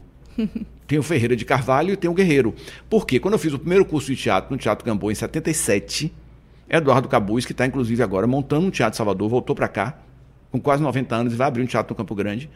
Ele inventou esse negócio, vamos botar nome artístico. Tinha essa brincadeira. E aí, Fernando Ferreira não, Fernando Carvalho não. Aí disse, ah, tinha aquele fotógrafo, Antônio Guerreiro. Aí um dia, brincando, falei, bota Fernando Guerreiro. Ficou. Nunca, minha família revoltada, uma confusão horrorosa. Por que você está rejeitando o nome da família? Foi um bafafá. Pegou, é um nome forte e ficou. E aí ficou meio essa brincadeira. O gestor é Ferreira de Carvalho, o artista guerreiro, o radialista guerreiro, fica essa confusão. Né? Mas é um nome que eu acho assim, é bom. É um nome de impacto, entendeu? Qual é, é que você mais gosta? Eu gosto muito de guerreiro. Eu acho que já virou minha marca. A gente, a gente brinca aqui no Vai Notícias que o nome melhor para a pessoa é que ele é reconhecido por um nome só. Então, se a gente falar guerreiro, todo mundo sabe quem é todo você. Mundo sabe quem é. é. E se eu fosse Fernando Ferreira, fica estranho. Olha lá, vem Carvalho, dono de loja, né? De, de mercearia. não, não é, não, não. Acho que a coisa colou de tal forma, entendeu? Que eu acho que ficou né, uma, um registro muito forte disso. E hoje eu transito com essa, com essa dupla personalidade, que na verdade não é dupla, é uma pessoa só, mas é um, uma uma marca, às vezes emitem passagem errado, tem umas questões aí, né, meia loucas. No, Já pensou em adicionar o Guerreiro no seu nome? Já pensei, mas assim, é, dá trabalho. A burocracia A burocracia demais, né? é grande. Você já lida com isso tudo. na fundação? Não, não, não, não, Já tem muita coisa para resolver, eu fico assim, meu Deus, é, cartório, eu vendi uma casa agora, me diz, o que é esses cartórios?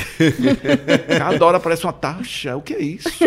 Entendeu? E tem um, os negócios que tem uma validade curtinha, e você, é... você tem que... Eu, eu, eu, quando comprei o meu apartamento, eu tirei quatro vezes o mesmo documento, porque passava da validade validade. Uma loucura. Não, eu, eu fiquei responsável pelo, pelo é, o processo da, da, casa que eu moro, que era da minha avó, que tinha morrido, morrido no, 92, não sei o quê. Eles, eu tinha que tirar, eu tirei 10 vezes o mesmo documento dizendo que até 92 a casa estava lá e que depois de 92 foi para Barra. Falei, gente, vai mudar? 92 mudou esse negócio, já não entendeu que é o mesmo documento. Não, mas Por que, é, que eu preciso pagar uma, 10 não, vezes? Não, eu tenho uma dificuldade, assim. Qual foi a grande jogada minha dentro da fundação? Trazer complementares. Como eu assim? eu, minha chefe de gabinete adora burocracia. Ah, então, assim, importante. assim, ótimo. Porque eu não preciso de uma chefe de gabinete artista. Eu preciso de uma chefe de gabinete técnica eu tenho na, na, Fundação Silvia Russo, que é minha grande parceira, foi um grande acerto. Eu digo sempre assim, que a gestão não teria sido o que foi se não fosse Silvia. Entendeu? Assim, ela foi uma figura que eu achei assim, deu um estalo e topou e está comigo até hoje, segura muito minha onda, né? E aí eu tenho Judete que trabalha na parte contábil financeira, que é maravilhosa, entendeu? Então assim, tem que ter a, a, aquela pessoa que faça. Tem uma advogada, Caiali, que é sensacional. Porque eu digo sempre, eu quis botar na fundação pessoas que me digam, me obrigam a dizer não. Por quê? Porque o artista chega, para mim é uma dor. Não posso. Aí eu entrego para as técnicas. Digam não aí, que você sofre menos. Aí vai, entendeu? Isso é fundamental. É, por exemplo, Pedro tem hoje um grande. É, é um cara que trabalha com ele maravilhoso, Walter, que veio da CEND, que trabalha com a parte burocrática. Então é importante ter sempre essas figuras que são complementares. Né? Até para não perder tempo com algo que não vai ser execuível, né? Claro. No início eu fazia, vou fazer, a pessoa dizia, quer responder processo até o final da vida? Dizia, não. Aí desistia. Porque tem muita gente que faz a maluquice, né? Vai levando, empurrando tudo com a barriga, depois as bombas estouram. Né? E fica aí respondendo o processo. Claro que ali e acolá parece uma multa, tem coisas que são inevitáveis, uhum. mas eu tento evitar. Agora você disse no início do Prisma que todo ano você disse que vai sair. Qual é tem algum estopim você fala assim, a partir desse momento aqui não faz mais sentido para mim ou você tá deixando a vida levar? Não, eu tô muito naquela história assim. Pode chegar um momento em que a minha vida como artista impeça que o gestor permaneça. Então isso vai ser assim, eu não, eu não sairia porque eu tô, tive uma crise nervosa. Sabe? Não aguento mais. Até porque de vez em quando tem, né? Não, assim, ah, Fernando Guerreiro, aí, aí bota aquela manchete. Guerreiro que nunca mais pisará numa repassão. Não tem essas coisas, né? Assim, aquela pessoa que tem aquela histeria, né? Ah, preciso descansar, tô exausto. Não. O movimento artístico pode me levar a chegar no momento que eu digo, olha, eu não consigo mais realizar esses dois trabalhos com qualidade. Então, infelizmente, entendeu? Eu vou ter que, nesse momento, né, me desligar de um deles para não embolar tudo. E eu não sou mais menino. Então tem um momento assim, eu já tive nove peças em cartaz ao mesmo tempo. Pra você ter uma ideia, quando eu tinha 30 anos de idade. Então eu vivi entre Rio, São Paulo e Salvador, que tinha horas que eu não sabia onde é que eu estava. Viajava, viajava, viajava, viajava. Agora, uma viagem né, o velho, né? Aí chega no aeroporto, aquela gritaria do aeroporto, aquilo já me irrita. Portão A, portão B, portão C, portão D. E muda né? o portão. É. Muda o portão. Aí em Brasília, um dia eu quase tomei uma queda, porque mudaram meu portão para o outro lado. Eu saí para o aeroporto desvairado, entendeu? Para não perder o voo. Né? Então, assim, tem coisas hoje dessa rotina mesmo do corre-corre. Eu lhe confesso, sempre pergunta assim, Guerreiro, o que é que mais me incomoda hoje no serviço público? É não ter, não ser dono do meu tempo. Isso me incomoda profundamente é receber um aviso às 10 da noite que eu tenho um evento 9 da manhã e derrubar minha agenda inteira. Eu detesto isso. Entendeu? Essa agonia que eu, faz parte do dia a dia, mas me cansa cada vez mais. Entendeu? Essa coisa de não respirar. Tem dias que é uma gincana e tem um momento que a gincana cansa. Né? Você diz assim: não, eu quero voltar a ter. Eu, eu preservo muito meus finais de semana, né? tenho um cuidado muito grande com essa coisa do sono, mas mesmo assim, às vezes, eu digo: pô, eu não posso sentar para tomar um café em paz. Né? E tem pessoas. Tem algum jornalista ligando, né? Não, é, não, e tem na jornalista. Não, tem assim, é, é, porque meu zap eu nunca mudei. E como eu saio na rua também. Uma vez me perguntaram: você sai na rua? Eu digo, eu sou doente mental para não sair na rua. Qual é o caso? Entendeu? Eu ando pela rua Chile, eu vou para o shopping almoçar. Entendeu? Recentemente até tiraram o Ricardo, tirou uma foto minha. Claro. Botou aqui. Liberdade ou depressão, nem lembro se é alguma coisa. Era... Foi na, foi, foi, foi, foi Natália Conte que postou. Botou Natália Conte. Não, foi engraçadíssimo. Não foi porque foi assim, no dia 1 de julho, eu tive uma folga no 2 de julho né, assim, que foi assim, eu vou respirar agora, vou almoçar. Eu fui pro Shopping Bela Vista, porque eu vou muito lá por conta do, da Rádio Metrópole. Uhum. Aí tomei um café, dei uma cochilada, alguma coisa assim, eu tava exausto. Aí, pumba, saiu a foto, eu morri de rir. Aí eu mandei liberdade. Que, sabe, essa coisa assim de você poder ter tempo. Né? É assim, você tem que preservar. Eu acho que é fundamental. E o artista, por exemplo, na hora que eu começo a trabalhar de novo como artista, tem que ter tempo livre. Porque é muito diferente do burocrático. O artista tem que criar. E para ele criar, ele tem que ter momentos que ele não esteja fazendo absolutamente nada. Entre aspas, né? né? Ou assistindo filmes, ou indo para teatro, ou viajando. Não dá para ficar numa rotina desesperadora. Então, isso realmente pode gerar, em algum momento, uma incompatibilidade que eu digo, olha, nesse momento já dei minha contribuição, porque uma coisa eu tenho segurança. Eu já fiz a minha marca. Deu certo. Já está aí um, um serviço prestado. Né? Hoje tem uma estrutura montada na fundação que já anda sem mim, certo? Que é muito, são profissionais excelentes que eu tenho lá. A chegada de Pedro, então tudo isso me dá uma tranquilidade muito grande, né? Porque o grande perigo do, do serviço público é você fazer assim, meu Deus, se eu sair, o que vai acontecer? Você não pode ter esse pensamento. Você tem que entender que vai acontecer alguma coisa, boa ou má. E no caso da gestão de Bruno, que eu acho que ele vai ganhar de novo, né? eu acho que ele deve continuar, na minha cabeça está claro isso. Já tem profissionais hoje que tranquilamente tocam o barco certo? Então, aí, aí vai ser aquela coisa, eu não quero mais ter essa rotina exaustiva, entendeu? De estar dia e noite, acordo de manhã, certo? Já, o que é que vem aí? O que é que, sabe? Aquela coisa de você acordar, olhar a mesma hora para o zap, né? E outra coisa, eu adoro fazer exercício físico e eu preciso porque eu tenho energia demais. Então, se eu não malhar de manhã, eu passo o dia inteiro irritado. E eu não vou Você acordar. malhou hoje? Hoje não consegui, tô irritado. e às vezes, assim, eu não vou acordar quatro e meia da manhã, que não é humano. Eu não vou nadar no escuro, me recuso. Só se for de também não- noite. eu não consigo fazer isso, Não não. dá, não tem condição. Então tem, tem gente que dorme duas horas e fica feliz. Eu não consigo. Entendeu? Eu tenho que dormir seis horas, não adianta.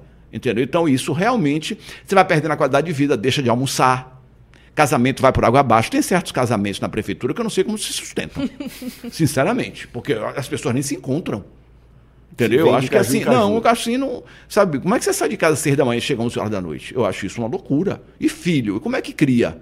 Né? Então, mas isso é cada um. Mas você consegue uma liberdade na gestão pra também dar limite, né? Não, é importante. É importante, por exemplo, porque senão você é atropelado, sua vida desaparece. Entendeu? Você não pensa em mais nada, você não assiste mais nada.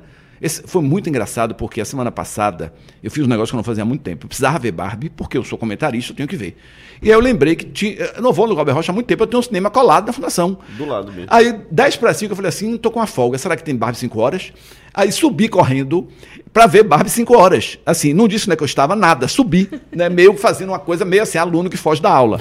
Né? Sentei no cinema, quando eu acabei de sentar, a mulher vira para mim, hum, 5 horas no cinema, tá folgando, hein? Rapaz, assim, epa, que beleza, achei que você já tinha assistido. Conversando comigo, não me falei, não adianta eu querer me esconder. Não, aí, quando eu saí do cinema, tinham duas pessoas me esperando para conversar assunto de trabalho. Eu falei, pelo amor de Deus. é por isso que meu companheiro mora no Flamengo, eu adoro. Porque o Flamengo me tira um pouco do circuito. Aí eu vou para lá, vou no Salvador Norte, é ótimo, porque não tem assunto de trabalho. Se eu for no barco, é coitado de mim. Entendeu? É uma loucura, porque tem essa mistura, né? Do, do o programa As hoje. não sabem o que Não, é trabalho, o que é... mistura tudo. Agora tem também uma coisa que eu tenho que admitir, assim, né? Que é assim, as pessoas gostam de mim, conversam comigo, entendeu? Eu tenho uma relação muito forte com o Mo, então eu trato todo mundo muito bem. Tenho que dar limite às vezes, né? Por exemplo, é, lançamentos, eventos, paciência de Jó. Porque é uma conversaria, é uma tal de. Tem um projeto assim. E o pior, que eu tenho um problema sério. Entendam todos vocês. Eu, às vezes, não ouço nada. A pessoa está falando e eu não estou entendendo nada que ela está dizendo. Mas porque tá- eu tenho um, beta bloqueador que fecha. Mas você tá fingindo que tá prestando atenção. Estou fingindo, mas o olho está rodando. Se a pessoa for esperta, ela vai perceber que aquele momento não é para ela falar aquilo. Eu até prefiro que ela vá na fundação depois, converse comigo, entendeu? Porque às vezes a pessoa chega. Sabe, você fica meio. Ela nem te pergunta, né? Posso te perguntar de projeto, ela Não, já chega já falando. chega falando Vomitando. isso e aquilo, e dando ideias e. Tem pessoas que eu fujo, eu tenho já as cartas, que eu fujo como o diabo da cruz. Quando ela aparece, eu já sei que vem bomba. Aí eu me escondo, entendeu? Porque eu já sei que vai propor coisa, vai falar sem parar. Né? Tem casos engraçadíssimos. Eu tenho que escrever um livro sobre a gestão, o lado folclore. Com certeza. Com certeza. Eu, eu vou ser a primeira a Eu comprar quero igual. autografado, inclusive. As pessoas que vão para evento que ninguém sabe quem é. Todos os eventos elas estão e ninguém identifica. Ninguém sabe. De... Eu fui agora para o lançamento de, de uma exposição de Davi Caramelo no Rio Vermelho. Apareceu uma criatura que está em todos os eventos. Davi quem é essa mulher? Eu digo, eu não tenho a menor ideia. Eu sei que ela está em todos os lugares. Você sabe, todo mundo sabe. Né? Os jornalistas já conhecem, porque já, já falam com os jornalistas, elas já, entendeu? Já conversam. Só falta da entrevista. Ninguém sabe, entendeu? Elas rodam, comem, bebem e vão embora. E ninguém sabe quem é. E aí outras e outras situações. Agora, é, ressaltando que apesar do cansaço, é muito prazeroso o trabalho por causa do resultado. A equipe é muito positiva. Eu adoro trabalhar na fundação. Certo? Eu adoro a parceria que eu estou tendo agora com a Secretaria de Cultura, com a Saltu. Me dou muito bem com essas pessoas todas. Né? Eu sou muito agregador, eu não sou o cara da confusão. Certo? Tem gente que é da confusão. Né? Que é assim, vai dar problema. Sabe aquela pessoa, não chame não que vai dar problema. Eu tenho isso no teatro, né? Tem aquelas pessoas que dizem, é ótimo, talentosíssimo, mas vai dar problema. Aí não chama né, já sabe que vai dar pepino. Então eu tenho essa facilidade de lidar né, com as pessoas todas. Então é prazeroso, muito prazeroso. Senão eu estaria aguentando. Eu nunca tirei férias na prefeitura, até hoje. Eu tiro assim três dias. A gente vai, vai acionar o Ministério Público do Trabalho. Trabalho para poder. É. A pessoa, a- a- Análogo à alguém me disse assim: eu fiquei um ano recebendo sem aparecer. Eu digo, pelo amor de Deus, gente. Querem escândalo é comigo? E quando você tá no Roda, é um momento que você consegue Olha, o fugir. Roda, eu briguei para continuar. Você ficou um tempo afastado, Deixa eu foi? contar, não foi o programa. Veja bem, quando, quando eu entrei na prefeitura, André entrou no processo dizendo: você não vai conseguir separar as coisas, não vai dar certo. Parou. E aí eu entrei na prefeitura assim, todo mundo me dizendo: não faça piada, cuidado, você é muito divertido, você vai atrapalhar tudo. Então eu ficava assim, ó, todo travado. Eu ia para as reuniões, Parecia que eu estava dopado, assim, ó. Entendeu? E aí ninguém me beliscava na audiência pública, não fale sobre isso, não sei o quê. Aí chegou um momento que eu falei assim: olha, contrataram Fernando Guerreiro, não um extraterrestre. Então dane-se. Eu não vou fazer piada pesada, que eu também não sou uma pessoa Sem louca. noção. É, de chegar sem num lugar e sem noção é. e ficar fazendo piada no meio de uma reunião séria. Mas eu comecei a me divertir, aí pronto, aí voltou o Roda Baiana. Nós paramos sete meses, depois chegamos à conclusão de que aquilo não fazia sentido, e o programa voltou ao ar. Então, é o único horário que eu posso fazer. Porque é muito difícil fazer um programa de manhã cedo, porque meu, meu raciocínio não funciona bem. Se eu tivesse um programa às seis da manhã, como você já teve, eu falaria coisas absolutamente sem nexo, né? seria uma coisa horrorosa, né? E todo dia o pânico de acordar para estar lá e tal, lúcido, e final da tarde eu não consigo chegar. Né? Então, eu não- eu não conseguiria chegar. Então, uma da tarde é um horário ótimo, porque dá para sair correndo, é um horário que normalmente a coisa desacelera. E também, assim, somos, somos três, porque eventualmente você falta. Então, se o prefeito me convoca para uma reunião, se eu tenho alguma coisa para dar conta, tem um evento, não dá para fazer, os meninos seguram. Sempre foi assim no Roda, para a gente ter essa flexibilidade, né, de estar indo quando eu viajo para evento, né, aí os meninos fazem o programa. Então é um momento de relax, onde também eu me divirto muito. E aquilo ali, de alguma maneira, me traz uma energia positiva muito grande, porque é é a coisa do humor. O que as pessoas mais gostam né, do programa é justamente essa pegada. Né? Ah, tem uma coisa muito engraçada. Quando a gente estava no projeto ainda do programa, eu fui numa determinada rádio que o diretor de programação queria que eu tirasse o humor do programa. Você veja o que é uma pessoa criativa e inteligente. É, uma pessoa. Aí eu fiz assim: liga para Chico Kertz, vamos embora para Metrópole, imediatamente. Estreamos no dia seguinte. Imagine se eu tivesse tirado o humor do programa.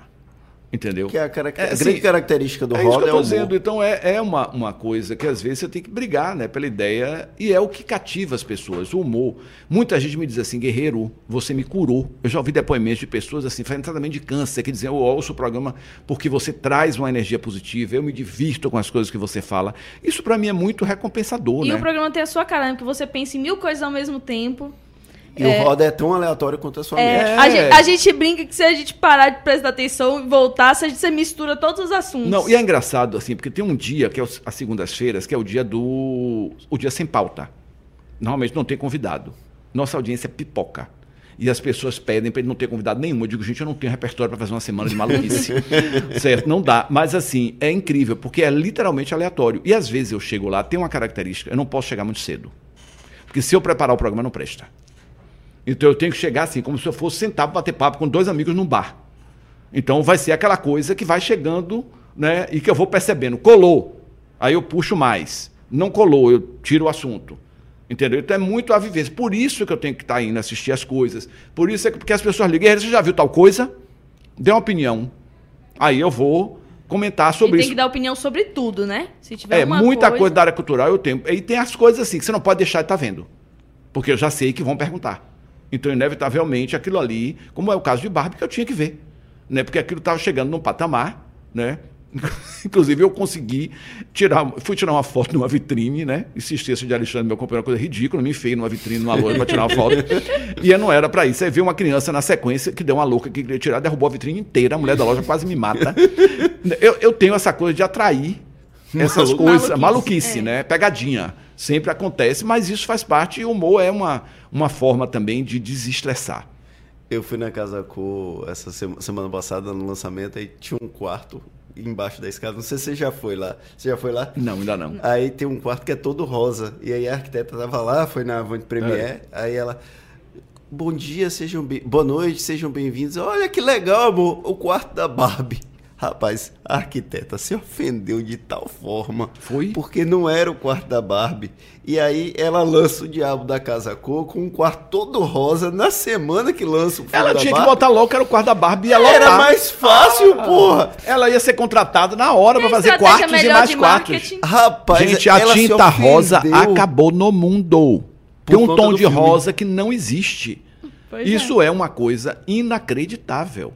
Entendeu? Então E ela- fez as pessoas voltarem ao cinema. Voltarem aí coletivamente ao cinema. Agora, é uma experiência antropológica você ficar na porta vendo as pessoas chegarem.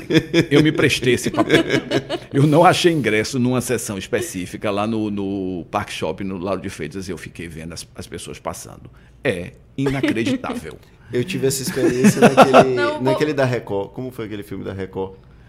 Do, do, o bíblico, né? O Como é? bíblico. É. Que as pessoas iam Nada a perder, fantasiadas. nada alguma coisa, como é? Não foi o Nada a Ah, Perder, não. Como é Foi, nome? foi um filme bíblico deles. Que as pessoas Os iam fantasiadas. Acho que foi os Dez Mandamentos. Agora, eu acho que no final das contas é genial se desperta esse lado lúdico. Sim. Né? Tem o, o, o filme de super-heróis que as pessoas vão. Né? Assim, tem o filme de- de- da, da Marvel que as pessoas vão fantasiadas. Eu já vi tem aquele, aquele negócio do, do aquele negócio de, de games que vai todo mundo né, caracterizado de avatar de tudo. Eu acho isso genial. É né? Que lúdico, É, né? você é um dos maiores defensores de rir de si mesmo, Claro, né? então eu acho que as pessoas, por exemplo, e eu tenho que acompanhar isso porque isso é que me dá o humor. Essas figuras, né, engraçadíssimas que tem em Salvador. Né? Se, não, se não existir essas figuras hilárias, não tem onde pegar material. Vamos para a parte mais leve agora? Se bem que foi bem leve o papo, É. né? Fernando Guerreiro, revele se você gosta de livros e quais livros. Eu vou confessar que eu tenho lido pouco. Não vou mentir, para depois ficar igual a Sérgio Moro dizendo. Né, não. E qual foi o último livro? Não, Não, tenho lembro. lido, eu estou lendo um livro agora. Eu sou muito interessado eh, em livros que falem do movimento LGBTQIAP+, que eu acho interessantíssimo. Inclusive, quero fazer uma grande montagem sobre isso no teatro.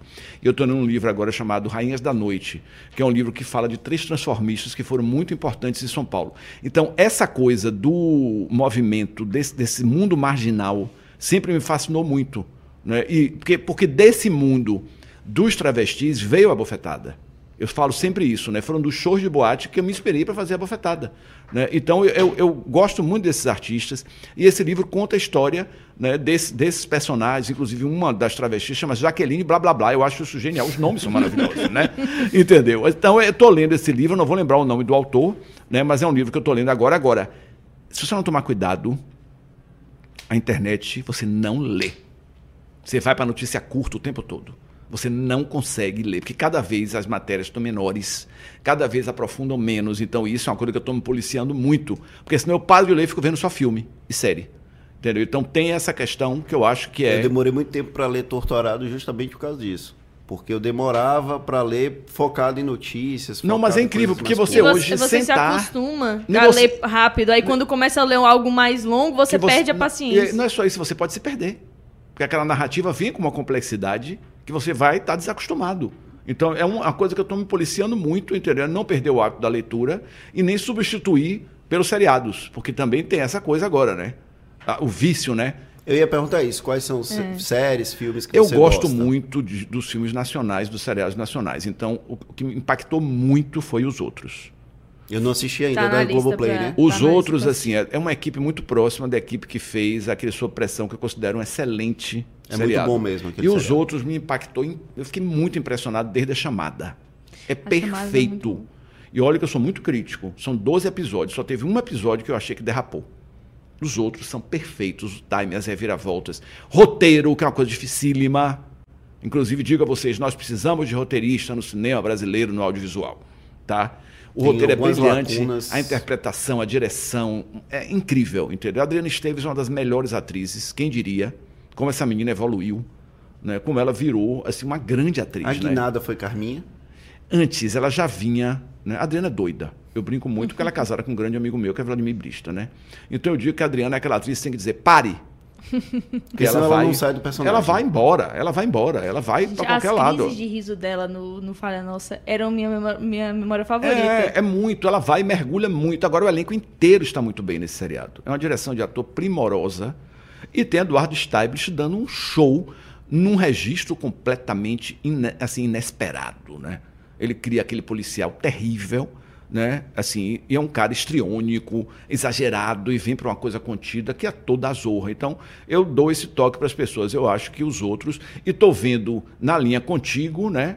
O negócio da Xuxa que eu não ia perder. Sim. Eu ainda não, eu eu tô ainda não li o terceiro. Não, É. assisti o terceiro ainda. Assim, é, é assim, é, fala muito do balão mágico também, né? Assim, que é, Vai que é ter legal. um- tá um tendo do- seriado, É. já tá no ar. Já tá no ar? Não está mais. Mas o, o da Xuxa é muito bem conduzido por Pedro Bial, né? Assim, é incrível. E você começa a perceber um negócio como essa mulher é, é, era um- uma popstar Um absoluta, né? fenômeno. Um fenômeno. É impressionante, né? Como, entendeu? A, a O construção. funk morreu de ataque cardíaco na Argentina quando viu Xuxa. Foi uma da- uma das coisas mais chocantes pra mim. Uma pessoa morrer porque tocou em Xuxa. Não Tem necessariamente uma amiga minha isso. que vivia uma situação horrorosa, super intelectual, e Pereira estava cochilando no aeroporto. E abriu o olho e viu Xuxa. Ela gritou, Xuxinha, meu amor! Aí ela caiu, foi inconsciente. Ela ficou traumatizada com essa cena. Baixou a cabeça e teve que ir para terapia, porque ela deu esse descontrole, entendeu? Assim, sabe, porque era uma coisa tão presente, né? E você comparar a TV na década de 80 e 90, o que era aquilo? Sim. entendeu? Gretchen no Bozo. Era uma loucura total, um vale tudo, né? Entendeu? E essa coisa das louras, né? Foi muito. Agora, era uma, uma mulher carismática e muito bonita. Hoje, Xuxa está muito bonita ainda. Carismática, Uma aquela coisa. 60 E, mui- 60 e anos. muito consciente do papel que ela tem, né? Muito, e assim, eu acho que evoluiu, amadureceu, entendeu? É uma mulher muito interessante, fala sobre si mesma com criticidade. Né? Eu acho bem legal, bem legal.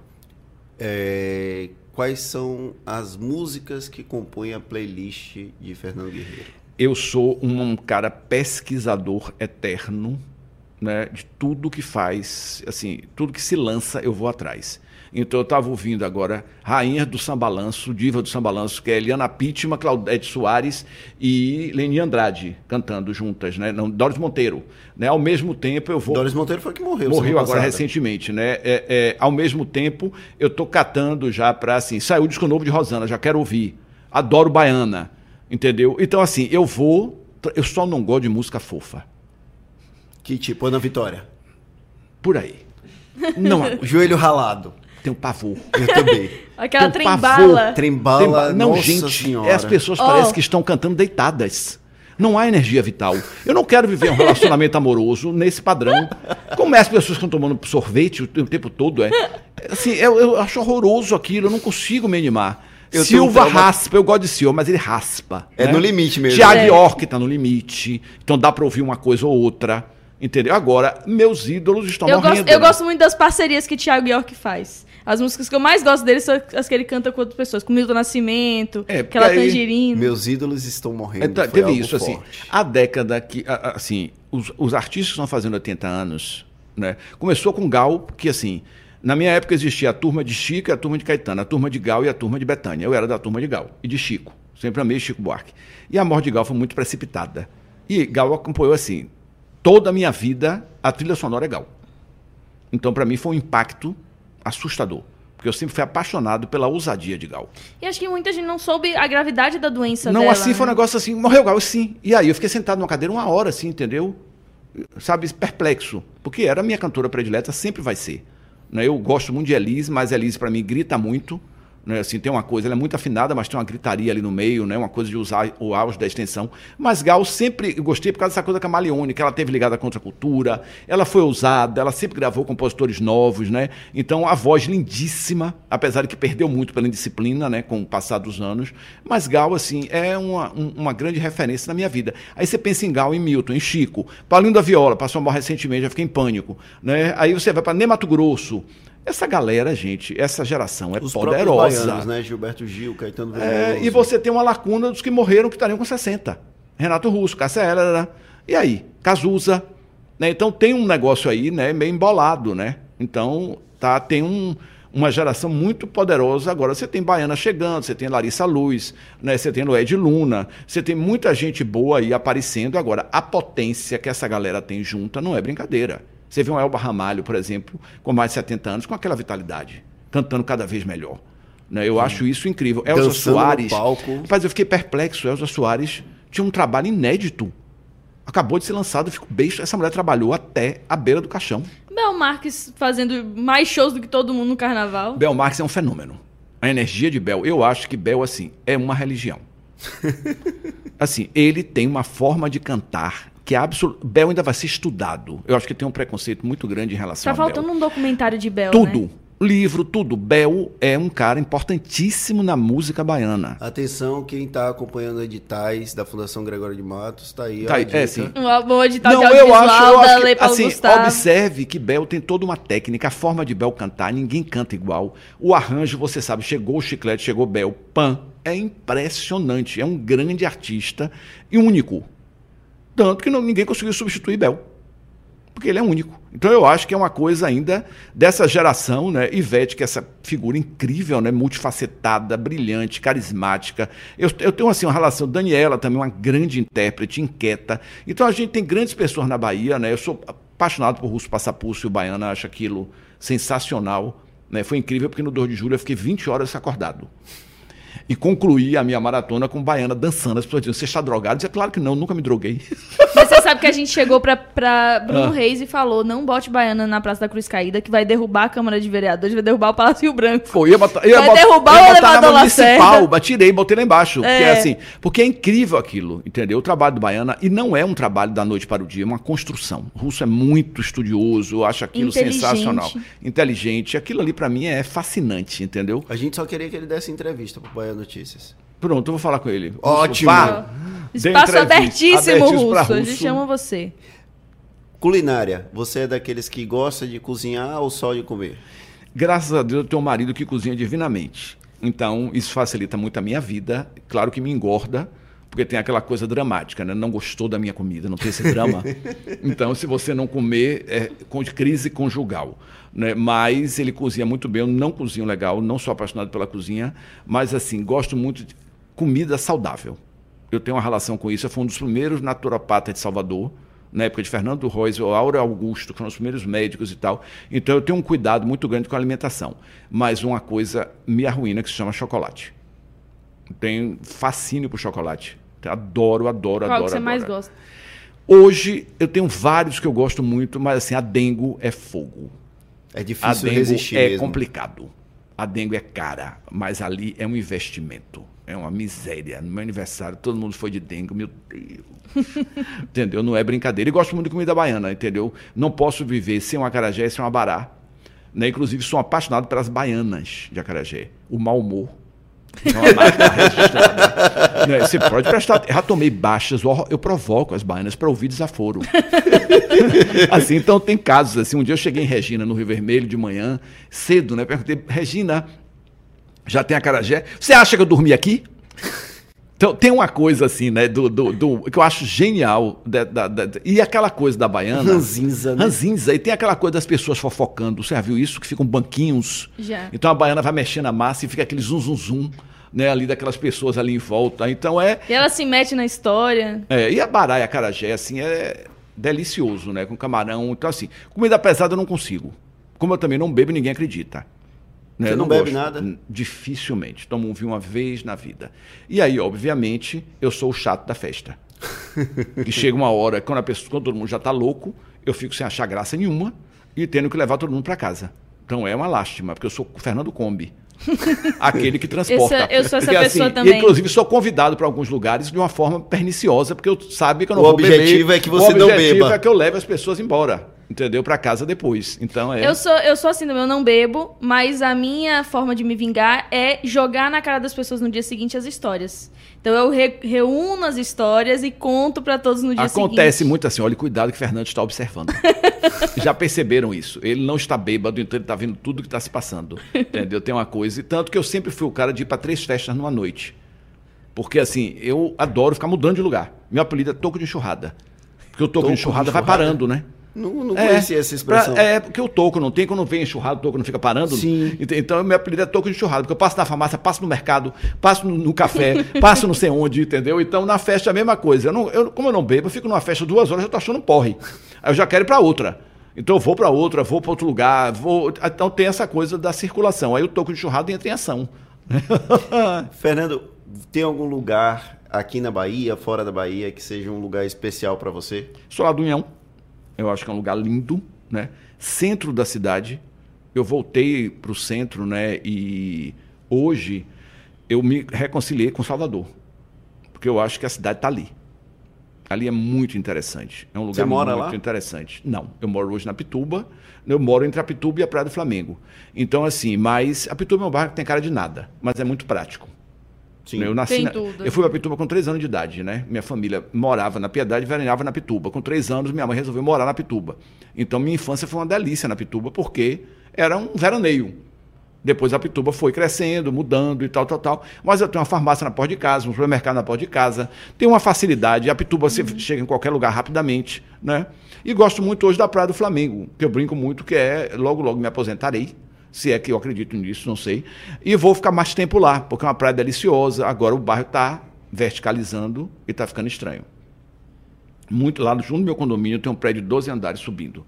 Está estranhíssimo. Entendeu? O bairro está mudando Beridel. vários prédios ao mesmo tempo. Então o bairro pode colapsar. Me preocupa muito a questão da praia, do esgoto, da praia ficar poluída, né? E ah, engarrafamentos, praia, que sombrear e engarrafamentos horrorosos no bairro.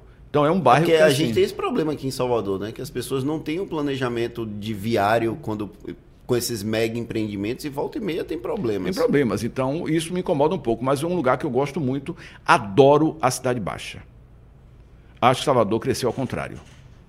As Sim. cidades mais lindas de Salvador são do Porto da Barra para o subúrbio. Acho lindo aquela região inteira. Né? Acho o Bonfim uma coisa lindíssima. Vou sempre na Igreja do Bonfim. Ribeira é deslumbrante.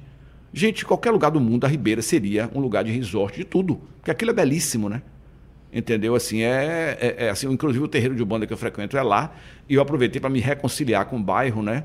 É um bairro lindíssimo, a sorveteria da Ribeira, maravilhosa, né? Ontem eu fui lá, comprei, até prêmio, comprei cinco esquimós, que eu adoro aquilo. Vender da minha infância esse picolé, né? Só tem lá. Então eu acho um lugar lindo. A, a plataforma, a, a, vista do subúrbio, né? A praia, as pessoas, eu gosto muito também dessa região da cidade. Mais alguma pergunta, Rebeca? Não, a gente tem que parar um momento, né? Se deixar é aqui, a gente porque conversa. E até Fernando Guerreiro tem um compromisso daqui a pouquinho, que é hum. a reinauguração do Vila Velha, né? Hoje, um dia especial, sete da noite, o um show de Tom Zé. Né? Uma energia incrível, 86 anos. É outra figuraça criança, da década né? de 80. outra figura da, incrível. Com mais de 80 né? anos. Mais de 80 anos, e a gente vai assinar, hoje o prefeito Bruno Reis vai assinar o termo de cooperação né, para fazer essa reforma do Vila, que quando ele fizer 60 anos, entrega. Olha aí a questão do prazo.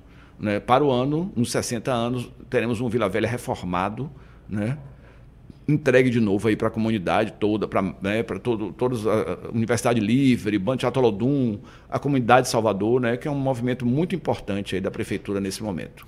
E a próxima peça, a próxima montagem de Fernando Guerreiro estreia quando? Para o ano. É 2024, porque agora a gente está em processo de captação, entendeu? Então a gente deve estar tá estreando isso o ano que vem. Né? Vão ter mais surpresas aí no pedaço.